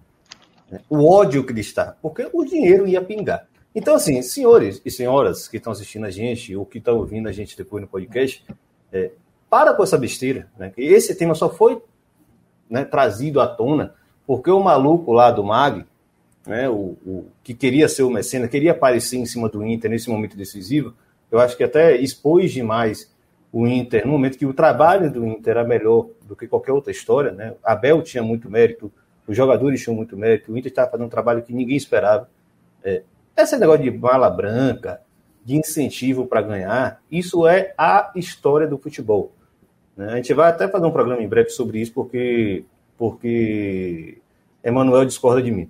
Senhores, o, o, Corinthians jogou hoje com mala branca, o São Paulo jogou hoje com mala branca. Qualquer time que jogue na final, no último, na última rodada de pontos corridos, vai jogar com mala branca. Né? Então vamos parar de ser besta, porque o futebol sempre foi isso. O futebol começou em 1860. O futebol sempre foi estímulo com dinheiro. O jogador não ama clube nenhum. Esqueçam isso. Para de bobagem. Né? Joga porque o dinheiro está entrando. O Corinthians não queria nada hoje. O Corinthians fez uma campanha medíocre. Mancini é um treinador mercenário. Os jogadores do, do Corinthians são mercenários. Cássio fez defesas hoje que ele nunca fez no ano inteiro. Né? Ele sumiu. O ano de 2020 barra 2021 de Cássio foi ridículo. Casa Grande, no, nos comentários do jogo, estava indignado com a performance de Cássio no jogo de hoje. Estava indignado. Ele falou abertamente, não é, foi Ivan Simões, não foi um, um, alguém que odeia o Flamengo. Casa Grande, torcedor do Corinthians, todo mundo sabe o que é, falou: Cássio está fazendo defesas hoje que ele não fez o ano inteiro. Então, assim, esse é o retrato para mim. Então vamos parar de bobagem, porque quando todo final de reta final de, de brasileiro vai ter isso. O time adversário e quem está disputando o título vai fazer isso. Eu vou dar meu, meu relato pessoal, porque em 2008, quando o São Paulo de, de, de Matias foi campeão, é, quem estava disputando o título era o Grêmio. O Vitória estava ali no meio de tabela, não queria nada com aquele campeonato. E não era um campeonato que nove iam para Libertadores, 14 iam para Sul-Americano. Naquela época era assim: quatro iam para Libertadores, sete iam para Sul-Americano. Vitória não queria nem Sul-Americano naquela época. O Vitória jogou uma bola, meu irmão, no segundo tempo contra o Grêmio e matou as possibilidades do Grêmio ser campeão brasileiro. Porque chegou uma mala branca para o Vitória. O time era bom, o time era arrumado, mas assim, que o Vitória ia ganhar aquele jogo do Grêmio, que não valia nada, não existe isso. Então, eu vou falar de besteira, tem de jornalista falando um monte de besteira. Ah, mas tem, viu? O jornalista fala besteira. Era Flamengo. Então, assim. Aqui, mas o São Paulo dependia só de si, viu? Não, mas o Vitória deu 4x1 no, no, no Grêmio no segundo tempo. O Grêmio estava ganhando o jogo, o Vitória virou para 4x1. O Grêmio fez um gol no, nos 45 do segundo tempo. Então, vamos parar com essa besteira. Futebol sempre foi isso. Não foi esse ano que inventaram a mala branca para alguém ser campeão. São Paulo ganhou o jogo, inclusive, ganhou merecido. E o Inter não ganhou o jogo dele, acabou. Mas o Flamengo, com certeza, também levou para o Corinthians, quem quiser que me processe. É isso, fica à vontade. Pula no meu peito? Foi isso que você não é, gostou? Mandou. Pula no meu peito. Pô, destemido, hein? Não, mas, é, é mas, mas, é, essa coisa do dinheiro com, com futebol de topo, se não tá na. Se não tá no, no, no time ao lado, ou no time interessado tá lá dentro, né? Quer dizer, é super normal o jogador mais malandro de um time chegar para um cartola numa véspera de jogo importante e jogar uma letra ali, ó. É, vamos dobrar o bicho essa semana, vamos fazer essa semana. O dinheiro é, formal e informal ali realmente faz parte do, do dia a dia desses, desse futebol de alto, alto rendimento, né? Futebol de pontos corridos é exatamente isso mesmo, né? O campeonato a última rodada dos pontos corridos ela é definida no humor do time que não vale nada. Porque uma coisa que me incomoda no Campeonato Brasileiro é que ficam falando que todo jogo vale alguma coisa, sabe? Vale porra nenhuma, velho. Vale porra nenhuma. Cara, os times jogo... não estão, os times não estão concentrados para conseguir vaga direta na Libertadores, vaga na Sul-Americana, mais 300 mil na classificação. A verdade é que 80% dos times hoje entraram cagando para o jogo. Se pudesse jogos, não ter o jogo, não tinha. Os jogos que valeram para o Inter, tipo, sei lá, valeu contra o São Paulo, valeu contra o Grêmio e valia, sei lá, com o Bragantino e hoje, tá ligado? Mesmo o Inter Exato. disputando o campeonato, sabe? Tipo, e, e, inclusive, admito aqui, eu gostaria tanto que o Inter fosse campeão para dizer que a gente ganhou o campeonato no Grenal. Sabe? Isso foi terrível, sabe? Foi terrível. É. Foi bom esse Grenal. Se quiser puxar outra pauta aí, eu vou pegar uma cerveja. Esse, esse Grenal. Eu vou nessa, ó. Eu vou me despedir aí. Eu vou me despedir que eu é, já tô fechando os né? olhos. É, é, eu tô, eu tô. Não, eu não dou conta mais, não. Não dou conta mais, não. Eu preciso dormir. E... Mas valeu, pessoal.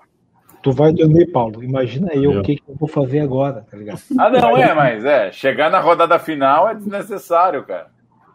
Pior, Era pior, só, pior Já vida, perde porque... pro Bragantino logo, já, já perde antes. Fica em décimo. Tá Deixa eu, é eu, vou falar, eu vou falar que o, o Gustavo Novaes é um apoiador lá do B, é um conhecido nosso, cara camarada. Tricolor. Ele quer que, que fala do Fluminense. Eu vou falar do Fluminense. Eu acho assim. Não, deixa eu falar. Eu acho assim. Eu acho que o Fluminense é a campanha mais, mais é, inesperada do brasileiro. É, vou falar algumas coisas do Fluminense. A minha seleção do campeonato tem o Calegari, lateral direito, e tem o Lucas de zagueiro. Acho que o campeonato do Fluminense é muito decente, muito mesmo. Mas ao mesmo tempo, eu, eu confesso aí de forma muito, muito, muito pessoal que eu tenho um pouco de dificuldade de ficar valorizando muito campanhas de, de quarto, de quinto lugar, porque eu acho que é massa, mas ao mesmo tempo é massa com senso crítico, sabe? Com senso crítico de que de que o time tem que dar um jeito de conquistar coisas maiores, assim. Não acho que o Fluminense hoje tem condição de fazer uma Libertadores decente, infelizmente. E... Mas e não tem grana para também ter um elenco melhor. Então, é um elogio. Eu gosto muito do Nenê, cara. Puta, eu adoro ver cara velho batendo uma bola, cara. É, joga bola, é um né, cara? Nenê joga bola. Nenê é um cara que eu posso ver jogar. Jogo do Fluminense, tá? O Nenê eu vejo. Joga muita bola, Nenê. Joga muita Pô, bola. Joga muita bola, cara. Joga muita bola. Gosto demais. Gosto muito do Fred. Peguei uns dois, três jogos do Fred aí no brasileiro, que ele jogou muita bola, muita bola. É legal. O Fluminense é legal mesmo. O Fluminense na Libertadores é uma história boa aí pra gente, pra gente conferir. E tomara que dê conta, né? Porque, porra, é treta Libertadores, né, cara? E, Paulo. Você cai, é, grupo, você cai num grupo enroscado aí, você não passa, velho. E outra coisa sobre o Fluminense importante é que se eu fosse o dono dessa porra toda, é, domingo no Maracanã, Fluminense contra São Paulo pelas quartas de final do brasileiro, né? Daria Flamengo e Santos, Internacional e Palmeiras, Atlético Mineiro, Grêmio, São eu Paulo e Fluminense. Eu mata-mata. Mata-mata. Esse mata-mata de país, país inferior, país ecos. República das Bananas. República Elan, Elan, você que é o chefe, eu vou embora. Valeu, valeu. Não sei. Não, fora todo mundo? Sandro, Caio. Um beijo para vocês. Voltamos na, voltamos na Copa do Brasil. Como é, ô Paulo, como é, como é que é o Dinei quando vai embora? Eu odeio o Dinei, cara. Sempre odiei o Dinei. Sempre né? Fraco. Dinei. Superestimado pela imprensa corintiana. Não, o Dinei não é superestimado. O Dinei não é superestimado.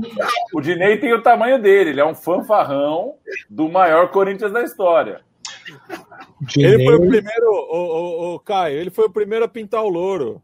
Entendeu? É, é verdade. É, é o primeiro ó, pagodeiro. Devia tocar um pandeiro bom aí. Mandar um abraço aqui pra galera que ficou até o final. Genei, Leandro Stein, nosso. Dinei, Dinei, Dinei, Dinei que veio jogar no Inter e fez miséria em Grenal. Vocês têm que saber. Cara, fez miséria em Grenal, ele é gigante, irmão. Se ele, porra, fez gol em Grenal, ele já é um dos melhores atacantes da história. Arrancada pela só... esquerda, pulou pela zaga, tocou pro Nando, gol. Vou fazer só alguns, algum destaque aqui que a gente tem que agradecer a presença dos, dos comentaristas, né? Leandro Stein. Craque. Quando eu, descobri, quando eu descobri que o Leandro Stein era Flamengo, eu falei assim, ah, é? monstro sagrado. Assim, né, é. os, os grandes cronistas, grandes escritores de esporte que eu leio, nenhum é Flamengo, quase. João, tudo igualzinho, assim, né? Tudo, tudo meia boca. Quando eu olhando Leandro Stein Flamengo, tá o cara do interior de São Paulo, caralho. Eu falei, porra, Leandro Stein Flamengo? Ah, craque, Leandro Stein, você é craque, craque. Leandro Stein, hoje, aos 48 do segundo tempo, foi buscar um cigarro. Aí descobriu que ele não craque, você, Stein. Craque você, parabéns. Craque. Só fechando aqui, mandar um salve espacial né? Alguém com o nome É meu parceiro, o Copip, lá do Flamengo da gente. O Copip, tamo junto. Pronto, Braço, obrigado. Pô, nosso querido Fernando Cesarotti ficou até agora. Ah, a louça. Bora dormir todo mundo. Domingo é nós. Palmeiras e Grêmio, Grêmio Palmeiras, Palmeiras e Grêmio, Supercopa do Brasil. Quem ganhar, pega o Flamengo e o Palmeirão já tá na Supercopa Sul-Americana e vamos para a cabeça. É peso da coroa. É da coroa. Pesarote que faz parte dos 10 melhores palmeirenses do Brasil, sem dúvida nenhuma. junto, com, junto com o Paulo Júnior e André sem, sem Boa, dúvida. Palmeiras, para essa é, década, o foco do Palmeiras para essa década é Palmeiras e Defesa e Justiça. A gente só tem que ganhar esse jogo. Pode perder pro Grêmio, pode cair para a Série B, não pode perder a Supercopa por Defesa e Justiça. Eu tenho lugar de fala para eliminado pelo Defesa e Justiça, viu? Não pode. Olha lá, Leandro ainda mandou um valeu, Caio aí, lisonjeado e retribui os elogios, faltou o cigarro mesmo. Cibe Araújo, toda a live na bancada tá aqui. Vale, quem ficou até 3 horas da manhã, quem está ouvindo no podcast, né? sabe que nós estamos até 3 horas da manhã, com 3 horas de live. Matias que se foda aí para fazer a divisão do. A do próxima agora. Não, não, vai de uma vez só.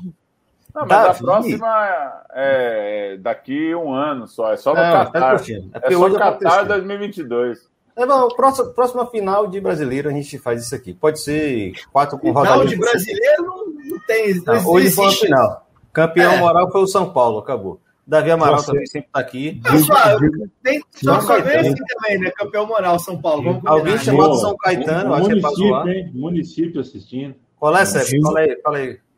Digo pra vocês o seguinte: meu time é vice-campeão brasileiro. Hoje pro Flamengo eu vou ter que escrever sobre essa merda ainda. Porra, não fala isso não, Seconello. Sabe por quê? Amanhã eu vou te ler e vou falar assim, caralho, o Seconello é foda mesmo lá, tá escrevendo toda ah, o título rubro-negro, É a façanha. profissional, hein? Aí tu fala, o cara é muito bom mesmo, tu Não faço a mínima ideia do que. Luca, Vic, Luca Vicchiato também está aqui até o final. Tem muita gente Aí, boa que apareceu aqui. Tem muito Fluder também que, que bagunçou. É, e só o destaque também para a galera do Chorumão, né? O Gustavo Novaes destacou que o Chorumão é o grupo de ouvintes na bancada. Quem está aqui ouvindo a gente até agora, vai lá. Tenho até voltar e botar o banner aqui. Vai que tem algum maluco que vai assistir essa live inteira. É, Boa. o- vai no WhatsApp, é 21 980 80 9683. É, Que aí eu é te boto- brincadeira isso. grupo de É WhatsApp, porra, pelo, pelo amor de Deus, Paulo. Pô, me lembrou Grupo o de. WhatsApp. 3666 28 Aqui no Rio, aqui no Rio era 25560123, Rádio Globo. Em BH, seu nome e seu bairro, Tiago. Oh, mas assim, eu só queria falar, eu só queria falar uma coisa. A minha última fala aqui na, no futebol brasileiro 2020/21. Vai falar de futebol europeu Não, um papo sério mesmo, um papo sério. Vai parecer uma culpa cristã, mas eu acho que vocês vão me entender. Os jogadores desse Brasileirão estão de parabéns, porque assim, foi um bom campeonato brasileiro, cara. Pelos jogadores. Foi, foi, Foi um foi. bom campeonato. Queria louvar também, Paulo. A gente teve bons times no meio da tabela. O Ceará é um bom time. O Bragantino é um bom time. O. Sport reagiu com o Jair. Ah, O Atlético Goianiense. É um time bem decente. A gente teve um campeonato bom. O Vasco. nas condições horríveis. E eu acho que o campeonato foi bom, papo sério. Para as e assim- condições, eu acho que o campeonato foi bom. Porque a gente tem um costume, a gente tem uma dificuldade de entender o campeonato brasileiro. E eu vou falar uma coisa que parece um clichê, batidaço, e eu lembrei disso no dia do Inter Esporte. É muito batido. Não tem jogo fácil no brasileiro, velho.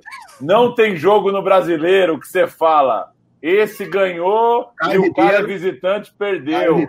Olha hoje, Obrigado, olha obrigado hoje. pela lembrança, Paulo. Olha Obrigado hoje, o. Internacional, o Internacional em casa não conseguiu marcar gol. O Corinthians é gigante. Não, o que eu tô é querendo gigante. dizer é um papo É sério, é um papo sério. É um papo sério, porque assim, a gente enche a boca pra falar que o Campeonato Brasileiro é o mais equilibrado do mundo, que é cheio de time baixo. brigando pelo título, mas na hora que o campeonato começa mesmo, a gente não assume isso. Se é o campeonato mais equilibrado do mundo, ele é o campeonato mais difícil de ganhar né? o tal jogo ganho do mundo. Então, assim, a gente tem que entender que o campeonato desse ano mostrou que o troço é equilibrado mesmo, assim, sabe? É, é um papo meio furado, mas assim, os times do meio da tabela estavam bem decentes esse ano, cara. E eu acho que é um mérito dos jogadores que, que quiseram jogar mesmo, dos treinadores, enfim, porque o- as condições não eram as ideais, o calendário foi bizarro, mas eu acho que na medida do possível o campeonato rendeu bons jogos. Os times de meio da tabela, quando iam enfrentar uns times grandes, eles, eles tinham um conjunto ali, sabe? Eu achei que foi um campeonato que deu jogo, assim, deu jogo Mas todo mundo. Eu concordo contigo também, cara. Porque, tipo, tu pensa o Flamengo, por exemplo. A gente tava pensando, tipo, ah, o Flamengo, quando jogou com o Bragantino, o Flamengo fez dois pontos contra o Bragantino. É, é, tipo, o Bragantino não tinha um competitivo, tá ligado? Bom time. pensa, Bom time. é bom time. E daí o Inter, o Inter veio jogar com o esporte e tu pensa, pô, o esporte e tal. Óbvio, tu pensa na tabela e tal, o final do campeonato tem que ganhar. Mas, Chato pô, de ganhar o esporte. Chato de ganhar. Chato. Então, o esporte acho que, é acho que, acho que Vendeu caro. o, o único time que fez. Jair sei, Ventura. Acho, acho que o, time- o único time que fez seis pontos contra o Inter no campeonato foi o Fluminense. Ganhou as duas do Inter. Do mais. maestro, do Forte. maestro Dair, né? O dá Recife, eu acho que é o caso de retranca mais é, sucedido. convicta que eu já vi. O time do esporte comprou a ideia de jogar de maneira ultra defensiva e pronto. E cara, funcionou. Deu certo. E só funcionou porque é, é, é ultra defensivo, é um time que não É tem vergonha de ser ultra defensivo e acertou uns contra-ataques. O esporte é a prova que a retranca louca você não cai. A Não cai, retranca louca Não, bem você sucedida, não. 16. A retranca maneira, bem sucedida, claro que não cai, óbvio que não cai. A retranca do jogo e é difícil pra cacete pro outro ganhar. Vai pegar um time fodão aí, porra, que tabela, caralho, é quatro, não vai se fuder. Eu só queria fazer um, um, uma, um parênteses Faustão aqui, que eu acho que a gente, a gente vai ter que falar, eu acho, que é saudar a galera que, que, que não entra em campo, né, bicho? Né? A galera. Ih, o jardineiro. É, cara. Sabe por quê, Yamin? É foda, porque assim, o, o, o Gabigol, ele ganhou 1 milhão e 300, irmão. Ele vai, se, ele vai se expor ao vírus, e óbvio que também não deveria se expor, mas, porra, o roupeiro não. Né? O cara da comunicação, eu conheço gente da comunicação do Flamengo e tal, e dos outros times todos e tal. Então, assim, tá- que, que a gente às vezes esquece, né, irmão? A gente esquece que o futebol também precisa desses caras e tal. Então, queria louvar aqui, pro momento Faustão, louvar o pessoal atrás das câmeras aí, que porque faz acontecer. Porque se não é o cara dirigindo o ônibus, o jogador não vai pegar o carro dele e ir pro jogo. Olha que doideira. Então, é louvar Vamos fechar, atrás das câmeras. Vamos fechar então com isso aqui. Pedido do Daniel Cassol, disse que se ia sair da live, continua assistindo a live. É, peçam pro Douglas a encerrar a live imitando Carlos Sino. Quero ver. Carlos Simão. É isso e foi embora. Em momentos de VAR no Brasil, vou encerrar como Carlos Simão. Vamos ver se vai. vai vamos, vamos, vamos botar um cada um. Quem não viu o vídeo, vinha ver.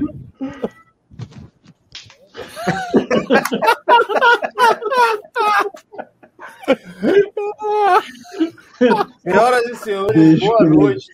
24 horas de Irlanda. Paulo Júnior fecha, Paulo Júnior fecha. Vai, Paulo Júnior. Falou, pessoal. Valeu demais. Um abraço aí para quem segue na bancada. Obrigado. Voltamos a qualquer momento. É! Espero que daqui muito tempo. Eu queria dizer que esse meia-culpa do Caio é papo de campeão. Eu tô, eu tô mais com o sofrimento de quem não ganhou. Afinal, 19 não ganha e um ganha. Pontos corridos é uma merda. O campeonato não pode ser decidido pelo humor de quem não vale nada. O campeonato não pode ser decidido porque o Luciano tá afim de meter uma caixa de falta. Não é isso. Não é isso. Não é pelo caso. Parem, parem de falar no campeonato. Parem de falar no campeonato. Para de falar do Eu campeonato. concordo, eu concordo. Vamos que vamos. Só por favor. O Flamengo não nada, mas por favor. Que Evair, que Evair nos proteja. Vamos, vamos, Thiago. E vamos que Thiago. vamos com paz. Vamos, Thiago. Isolamento social. Vídeo do Evair e vamos que vamos. Bia, pegou. Falou!